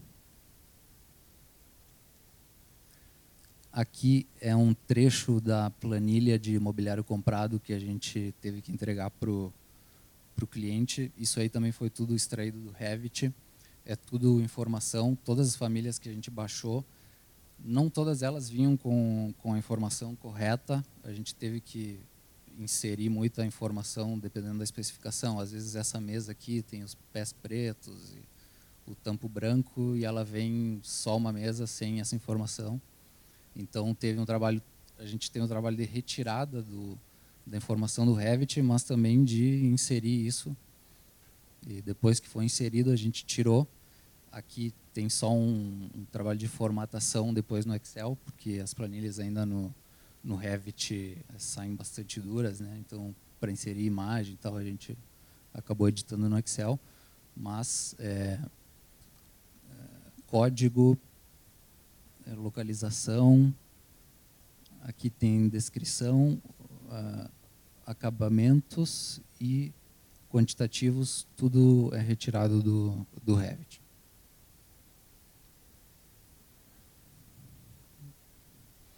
Tem mais um trecho da planta ampliada, é, tanto o mobiliário é, comprado, que a gente chamou de mobiliário volante, quanto o mobiliário sob medida, Está é, tá tudo codificado nessas plantas que são bem grandes. Isso aqui é um quarto, tudo, um quarto do, do pavimento inteiro. Né?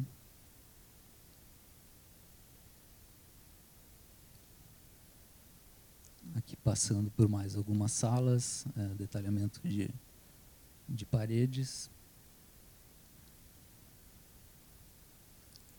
Aqui tem um exemplo de uso de design options né, para a gente só mostrar um, uma variação de, de layout aí.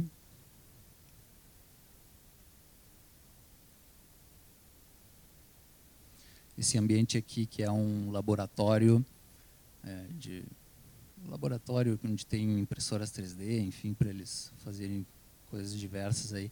Tem bastante é, projeto de mobiliário sob medida, desde o revestimento das paredes, quanto todos os móveis que estão é, junto das paredes.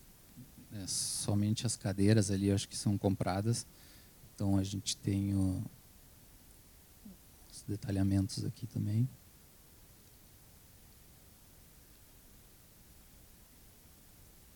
De cada parede. Falando um pouco sobre como a gente modelou isso que é sob medida. É, foi tudo feito famílias de generic models. É, a gente teve alguma dificuldade em usar furniture e casework porque eles não não cortam, né, não, acabam não, não aparecendo nos cortes.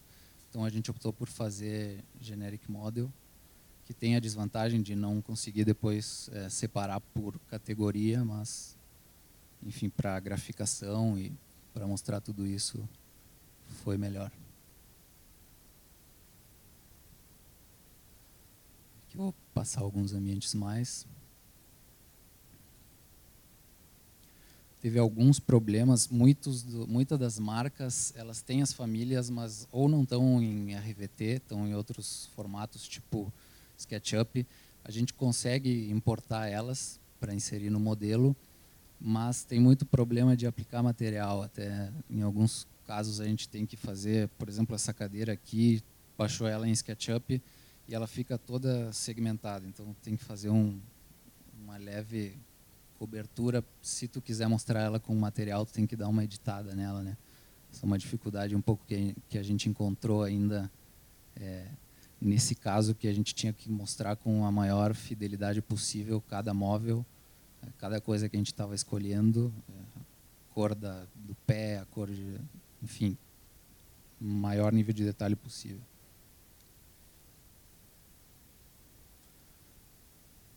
Essa aqui é a recepção do prédio, também tem uma parte que é de mobiliário sob medida, balcão da recepção.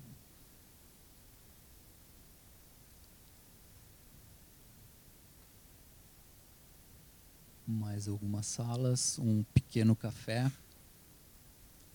É, enfim, as máquinas é, que foram utilizadas, por exemplo, essa máquina aqui, que é um dispenser de, de bebidas, é, a gente acabou modelando, inserindo que o modelo real que, que tinha que ser utilizado também. É, outro, outro mobiliário de café a gente tem no prédio, nesse, nessa ponte central, nos três andares tem cafés, no térreo, no segundo e no terceiro, que são cafés de, de trabalho, que eles chamam.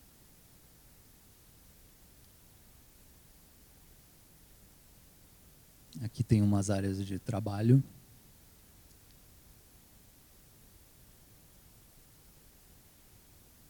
Esse aqui é talvez o projeto mais complexo dentro desse projeto, que é esse café do térreo, que a maior parte é, é, é sob medida e encaixa também com alguns com alguns mobiliários é, comprados, então que é essa parte aqui.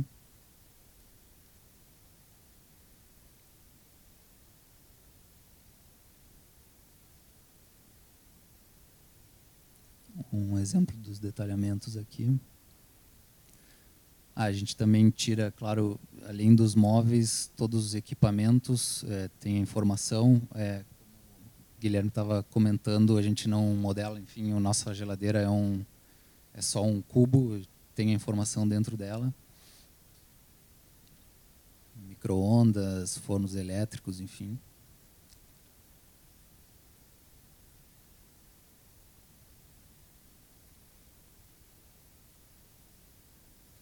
Também faz parte desses cafés, alguma um, uma cozinha de serviço. Mais mobiliário sob medida.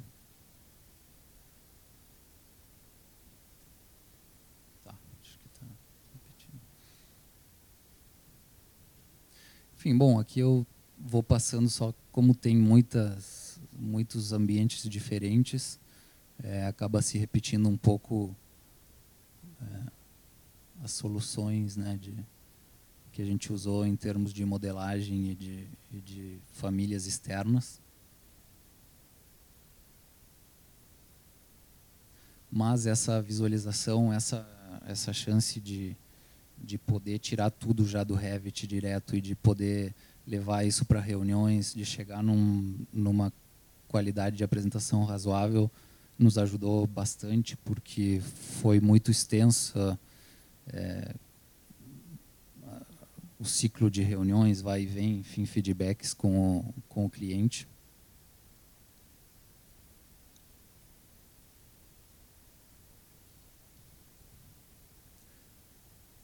Aqui tem mais, mais um exemplo de, de design option.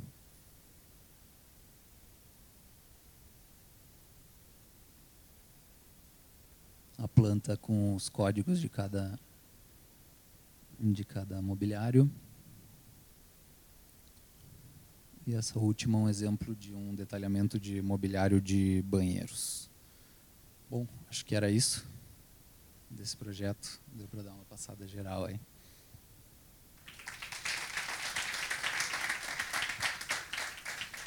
Obrigada, Luiz. Tu fica, tu não sai. e agora eu vou pedir para todos os palestrantes virem aqui para frente. Acho que a gente pega umas cadeirinhas a mais. E o pessoal já vai pensando nas suas perguntas.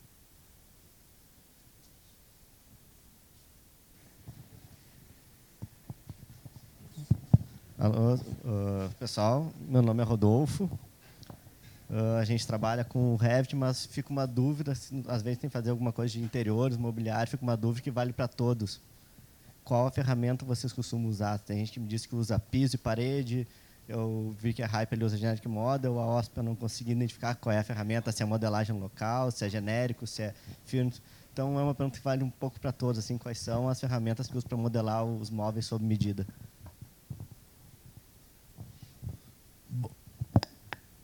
Bom, uh, eu vi, eu, eu, eu entendi que o processo que trabalhar com Revit é parecido com o que a gente usa no, no ArchiCAD. A gente inicia, usa o genérico do programa para, vamos dizer, fazer um layout, fazer um lançamento. E conforme a evolução do trabalho, se for o caso de precisar de detalhamento para uma marcenaria, aí a gente muda um pouco. E para o ArchiCAD, uma coisa que a gente tem usado muito, que tem dado muito certo, é o perfil complexo junto com paredes. Né? Ainda mais que agora ele pode ser parametrizado. Então, tendo alguns padrões, fica, não sei quem usa ArchiCAD, tendo alguns padrões, alguns perfis prontos, fica muito fácil e rápido de fazer esse, esse detalhamento, né? essa modelagem.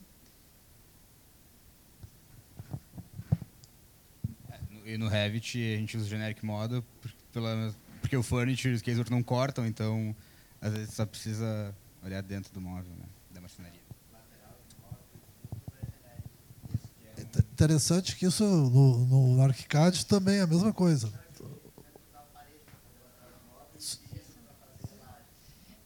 eu acho que tu pode usar o que tu te sente mais à vontade, mas o importante é classificar corretamente. Acho que essa é a grande questão, classificar, colocar em vegetais. A classificação é bem importante para o IFC, né, se tu for mandar para outras ou, ou para colaboradores. O importante é isso, classifica corretamente e entenda qual dado tu quer tirar dali. É a mesma coisa funciona na Foi. Não, eu só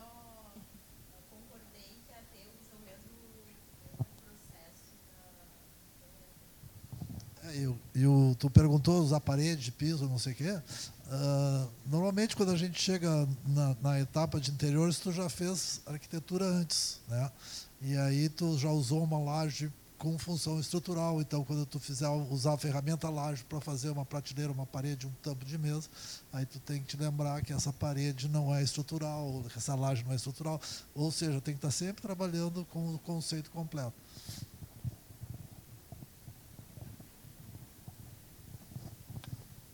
Porque depois tu vai tirar uma tabela e tu te atrapalha. Alguma outra pergunta, pessoal? Eu ia aproveitar para dizer só que também o Arcade a gente tem o Morph, né? Que também tem como fazer mobiliário sob medida, marcenaria, né? E atrás, não? Fazer uma pergunta para a plateia. Quem já faz interiores em BIM?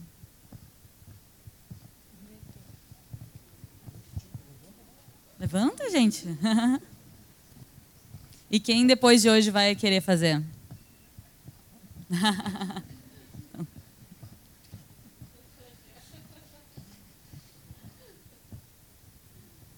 fazer uma pergunta então. Uh, eu queria saber, pessoal, uh, acho que tanto de interiores quanto arquitetura comercial, se como é que foi, se, ou se vocês já tiveram, né, a experiência de trocar com arquitetura de vocês fazerem os interiores e ter um outro profissional, uma outra equipe que fez a arquitetura. Vocês já passaram por essa experiência?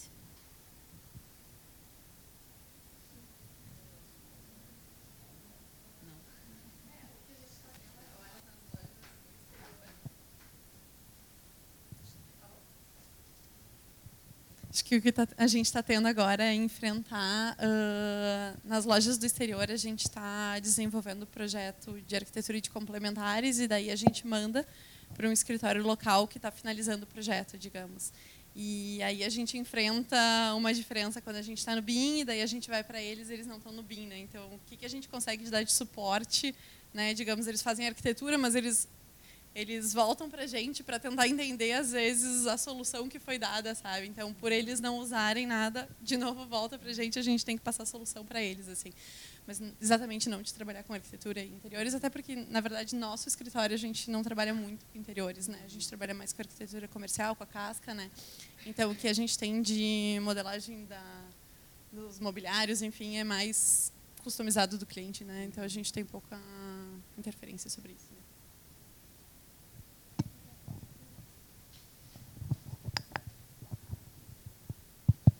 Eu tenho muita dúvida, na realidade, de qual software que eu quero trabalhar. Se vai ser com Revit ou vai ser com BIM. Ah, desculpa, com ArchiCAD. E eu gostaria de saber qual foi a tomada de decisão, quem decidiu trabalhar com Revit, por quê, quem decidiu trabalhar com ArchiCAD, por quê, se é mais fácil ou não. Eu tenho essa dificuldade e queria que vocês me falassem um pouco sobre isso. Mas isso aí, quando a gente começou com o Grupo BIM há 10 anos atrás, era uma pergunta que se fazia, continua sempre sendo a mesma. Eu acho que tu tem que experimentar os dois. Entendeu? E tu vai sentir mais à vontade com um ou com o outro. E ver qual é a tua finalidade, qual é o teu nicho, onde é que tu vai. Eu posso dizer que a gente optou por ArchiCAD por uma série de motivos, uh, mas talvez o principal por, uma empatia, sabe? Uh, eu cheguei a, a, tentar trabalhar com o Revit, mas eu achei o outro tão mais, sabe? Uh, sei lá, bate no, sabe quando dá no coração, uh, é mais fácil, ele é mais intuitivo, uh, é um software feito por arquiteto, eu não vou ficar fazendo propaganda da Graphisoft, tá? Mas eu reconheço que o, tudo que eu faço com o ArchiCAD, ele vai fazer, tem coisas que ele vai fazer melhor que eu, tem coisas que eu vou conseguir fazer melhor que ele. Eu acho que isso não, não, não é, vamos dizer, o mais importante é tu ver como, é, onde tu te sente melhor. Na verdade, o melhor software é aquele que tu domina, né? Então, sabe, para fazer de, determinadas funções existem vários softwares. Tem umas pessoas que preferem fazer com uns, outros com outros. Não é só de, de modelagem de arquitetura, em várias outras áreas. A gente trabalha com Revit aí há uns 6, 7 anos. É, eu acho que o principal motivo de ter escolhido o Revit foi é, a interação com os outros, as outras disciplinas, é, estrutural, hidráulico, enfim, a gente viu que poderia funcionar melhor. Eu não conheço muito o ArchiCAD, talvez funcione também, mas no momento a escolha, acho que o principal da escolha foi por causa disso, é, principalmente porque alguns arquivos, tipo IFC, enfim, quando tem que exportar em outro arquivo que não é nativo, acaba, pelo menos a experiência que a gente teve, acabou tendo sempre algum problema com IFC, enfim. Então, quando todo mundo faz em Revit, ou no mesmo software acaba facilitando um pouco e os, os outras, as outras disciplinas geralmente usam Revit e não, e não ArchiCAD, que é mais focado para arquitetura mesmo. É, isso que ele está dizendo é uma verdade. Tá? Uh, o, o, o mundo Autodesk ele é mais completo, então se tu está querendo ter essa, essa interação, vamos dizer, com mais facilidade, ele está certo a gente que tem a experiência de trabalhar com IFC, é possível. Que dá um trabalho, dá. Dá um trabalho basicamente porque eu acho que as pessoas não estão acostumadas a, interagir, a trocar informação com equipes diferentes. É, é perfeitamente viável, mas o problema é que nós ainda não estamos acostumados a trocar muita informação, vamos dizer, principalmente quando é de software diferente. Né? Uh, e há uma aí eu não vou ficar falando da parte comercial das empresas, tá? Mas uh, a, a, gente já usou IFC e já exportou IFC e eu consigo acessar. Os, os IFCs que vêm de outros lugares que não são da, da família Autodesk facilitam muito mais o trabalho dentro do ArchiCAD do que aquelas coisas que vêm do Revit. Tá? Uh, e eu, às vezes, eu acho que... É, e já recebi do Revit sem problema. Eu acho que é mais uma questão de domínio das pessoas de como é que vão fornecer o arquivo. Porque esse arquivo IFC tem uma infinidade de parâmetros e nós não dominamos os parâmetros, nem eu domino, nem nosso escritório, e, e, e tem muita coisa para aprender aí. Eu acho que isso aí, com o andar da carruagem, vai tender a desaparecer. Mas que, obviamente, quem trabalha dentro da mesma plataforma vai ter facilidade. Óbvio. Eu só queria fazer uma adição nesse assunto, que a minha percepção, às vezes, da dificuldade de trabalhar com IFC dentro do ArchiCAD é que ele é muito mais fluido. Então, às vezes, a gente não precisa, não precisa introduzir toda a informação no início do, da modelagem. E se precisa trabalhar com IFC, tem informações que são importantes. Uh, função estrutural, por exemplo, tu pode começar a modelar sem isso. E eu tenho a impressão que com o Revit já tem que estar... Tá no momento que tu vai começar a modelar, já tem que estar tá muita coisa definida. Não sei se é é. Então, às vezes a dificuldade é essa. Então, é, é questão de se disciplinar trabalhando com ArchiCAD e IFC, de trazer toda a classificação, se for, né, quando for importante. Para complementar o que ela está dizendo, eu, assim, ó, como o ArchiCAD não tem conceito família, é, é outra maneira de trabalhar, é outra lógica. E o Revit, como tem conceito família, então ele impõe uma dificuldade quando tu vai começar a trabalhar porque tu tem que organizar as famílias. Uh, e que é um, vamos dizer, um impeditivo no início para alguém sair com rapidez projetando. Mas depois que tu organizou, e esses escritórios aqui estão demonstrando uma, uma boa organização, né, aí facilita sobremaneira. E o, e, o, e o ArchiCAD não tem esse conceito, ele é mais fluido, entendeu? Mas tem que prestar atenção, porque essa mesma organização que a família vai te impor, tu vai ter que ter no ArchiCAD da mesma forma, entendeu? Por um outro caminho.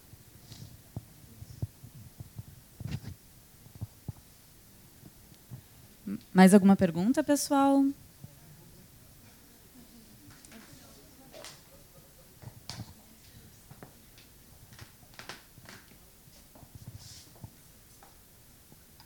Alô?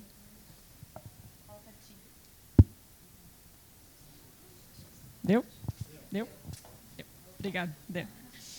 É, minha pergunta é sobre contratação, os entregáveis de vocês. Todo mundo mostrou que se esmera bastante no, no que entrega para o cliente, imagens muito legais, até por sinal que vocês fizeram, mostraram. É, isso daí vocês estipulam padrão é, de vocês ou varia conforme contrato? Vou fazer isométrica de todos os ambientes, vou fazer render de todos os ambientes. Isso vocês oferecem como diferencial uh, que faz parte do padrão de trabalho de vocês? Ou isso varia conforme o cliente, o que o cliente está pagando para fazer? Na AT varia conforme o cliente, conforme a demanda, conforme a necessidade do projeto. É, para a gente também varia conforme o cliente. É, principalmente esse projeto que eu que eu mostrei foi realmente importante a gente usar isso é, porque muita, como eram muitos ambientes diferentes, muita informação, é, o cliente acabava não entendendo, enfim, misturando as coisas, então a gente acabou usando a ferramenta para para facilitar as reuniões, o vai e vem com, com o cliente. Mas depende do projeto também. Só acho que o nosso objetivo, às vezes, mesmo quando a gente pega, digamos, a gente inicia um, um cliente novo, assim, às vezes a gente olha lá o que a gente recebe de material meio que padrão, é mais simplificado, às vezes a gente tenta colocar um pouco mais para que a gente seja menos demandado em obra, né? Então, o fato da gente ser muito demandado em obra também toma um tempo, né, impensável assim, quando a gente está desenvolvendo projeto e nos tira, né, do nosso foco. Então, a gente tenta tipo deixar o mais, né, exemplificado, enfim, daí talvez por isso a gente às vezes avança um pouquinho mais para se liberar depois, porque aquela ligação constante de obra para a gente é assim uma coisa a evitar de toda maneira lá no escritório. Até eu ia comentar, a gente também faz interiores e, na verdade, como a gente precisa entrar num nível muito né, profundo de projeto, uh, acaba que uma isométrica ela já está ali, né? Então é só. Daí vem o caso, né? É que o Guilherme falou que daí, tipo, todo as lágrimas e esforço do, da parte de desenvolvimento de projeto, naquele finalzinho da documentação é realmente, daí, nesse caso específico, apertar um botão. né? Então, daí realmente a isométrica tá ali, é só tu pegar e gerar ela, dar uma limpadinha talvez, mas. Daí, e acaba que para o cliente é uma coisa que para ele é muito incrível, né? Então. É, o que eu ia complementar, então, no que eles estão dizendo é que o teu processo de trabalho passa pela, pela pelo, pelo modelo, por, por ver isometria, por ver perspectiva. Tu está desenvolvendo e tu está resolvendo desta forma, em 2, 3D o tempo todo. Então tu já está é, tá ali, está tá na mão, está no sangue, sabe? Não é nenhuma coisa, ah, vou preparar, sabe? Está ali, está na mão. Então não é uma coisa complicada. E eu acho que, vamos dizer, eu pelo menos quando estou lá vendo, já, eu já visualizo e já salvo aquela vista, porque eu sei que eu posso usar ela entendeu? Hoje mesmo ela me mostrou uma vista, eu disse, ah, mas quando é que tinha? Não, ela tinha salvo, eu nem tinha visto a vista que esclarecia muito uma coisa. Então, sabe, essas coisas são fáceis de fazer porque tu trabalha desta forma. Então não é uma coisa assim, ah, vou ter que acrescentar mais coisa para entregar, entendeu? E, e tem coisas que pessoas que são leigas vão ler na, no modelo, entendeu? E o cliente que está nos contratando, pelo menos para nós, uh, eu percebo que eles não leem a planta, eles não leem o corte, mas eles entendem perfeitamente uma perspectiva. Então, e como ele que é o meu chefe, né, então eu atendo ele. É, e a gente não trabalha com cliente leigo, a gente trabalha só com arquitetos, né? Porque no final quase só com arquitetos, né? Acho que tem outras pessoas aqui também. E, embora seja só arquiteto, ainda assim eles continuam demandando. E, ah, só gera mais uma vista. Ai, né? Então, eu tenho que saber até onde vai também, né? Porque pode ser também se tornar uma coisa... Né? Então, tá, qual é o limite de tudo isso? que né? Apesar de ser só mais uma vista que já está pronta, enfim... Né? A gente não renderiza, não faz nada fora do, do Revit, enfim. Mas ainda assim é um tempo né, de, uh, expendido nisso, né? Então, tem que conseguir dar uns cortes de vez em quando, né? Até onde vamos, porque senão é infindável, né? Sempre tem mais uma imagem 360, sempre tem mais isso, sempre aquilo. Né? Mas é tipo assim, vamos dizer, uma prancha, volta e meia, quase muitas pranchas têm uma imagem tridimensional que ela ela facilita a leitura, a gente já sabe disso quando está desenvolvendo, então não é uma coisa que seja tão complicada de fazer, mas tem que ter um limite, tem que ter um limite, claro. Mas a pessoa que está recebendo, ela já acha aquilo tão bom que ela não sabe que dá para fazer mais 10 daquelas, tá?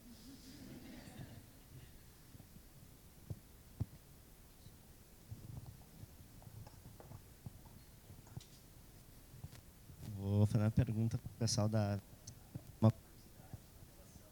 o acompanhamento, aquele que tinha foto 360 e o tá só foto 360 ou é um levantamento de nuvem de pontos? Hum, não, na verdade, assim, uh, a gente tem feito um tour virtual, na verdade, que tem algumas empresas que desenvolvem, né? Então, coloca uh, os pontos em determinados locais onde a gente acha mais interessante, né? E tipo aí nesse caso, nessa obra especialmente, uh, ele nos perguntou antes de começar a obra, onde é que vocês querem colocar em algum lugar específico os, os pontos, né, para a gente trabalhar. Daí a gente disse, ah, não, tipo, né, mais ou menos baseado no que a gente tinha desenvolvido de modelo, ele já conseguia entender onde eram os pontos principais. E a partir de então ele gerou esses pontos que ele mapeou em relação a uma planta, né? E daí realmente tu tu coloca ali naqueles pontinhos e tu vai andando o tour virtual uh, e cada vez que tu vai clicando num ponto mais adiante, tu consegue fazer a correspondência, assim, não sei se expliquei muito bem. Uh, a gente coloca, é, coloca num aplicativo térreo, segundo pavimento, terceiro pavimento, e quando está fazendo essas fotos 360, tu linka a foto ao local que tu está batendo a foto. Então, quando tu leva isso para o modelo, né, que essa planta já é o modelo, tu consegue linkar e, e, girar junto na foto e no modelo ao mesmo tempo. É.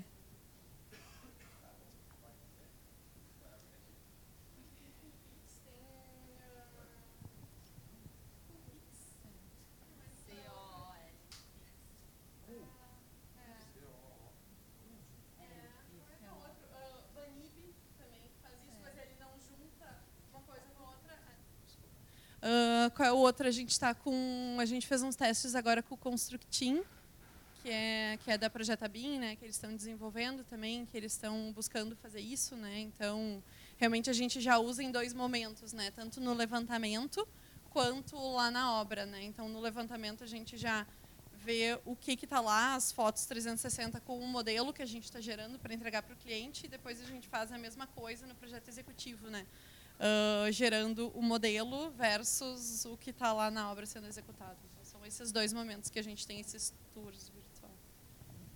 E uh, o pessoal da Constructing, por exemplo, eles estão querendo avançar cada vez mais, assim, então é legal que é daqui, de Porto Alegre, né, que eles estão crescendo, então eles estão às vezes a gente pede, ah, mas agora a gente precisava que isso fosse um link, né, para mandar para o cliente, para que ele conseguisse mandar para vários outros setores, né, porque às vezes a gente está tratando só com o arquiteto, mas ele quer mandar para o seu diretor, para sei lá o quem, né, vai vai longe esses, essas imagens assim. Então, de alguma forma eles estão estão bem próximos assim, é fácil da gente dialogar e chegar em algum resultado legal.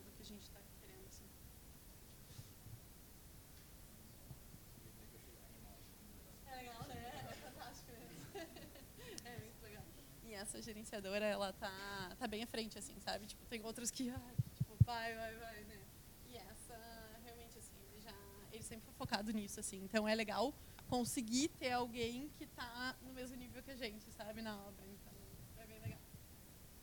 É, eu queria perguntar pro pessoal do Revit, uh, que eu sei que eu, eu sei que o ArchiCAD tem um aplicativo para navegar o modelo, que é o BIMX, que eu estudei, eu, uh, é bem bom para até para ver com aqueles óculos VR, né, que dá para apresentar o projeto através dele. E eu procurei algum aplicativo semelhante para o Revit e não encontrei. Assim, eu não sei se vocês costumam usar para apresentar projeto ou se tem algum aplicativo que usam, enfim.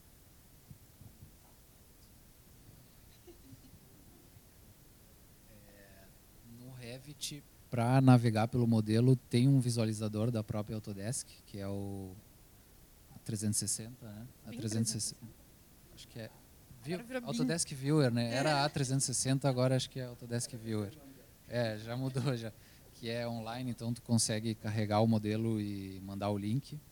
E se eu não me engano é gratuito também para fazer o para é, só o visualizador é gratuito, mas eu não sei se ele conecta com realidade virtual.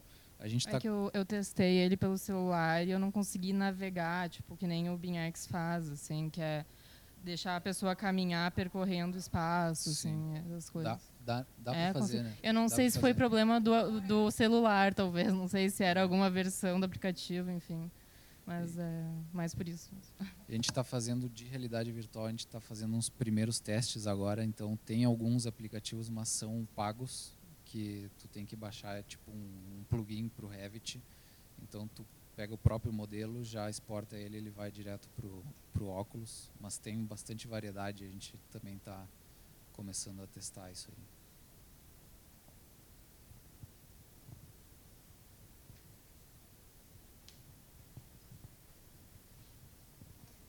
Então é isso, pessoal. Mais alguma pergunta?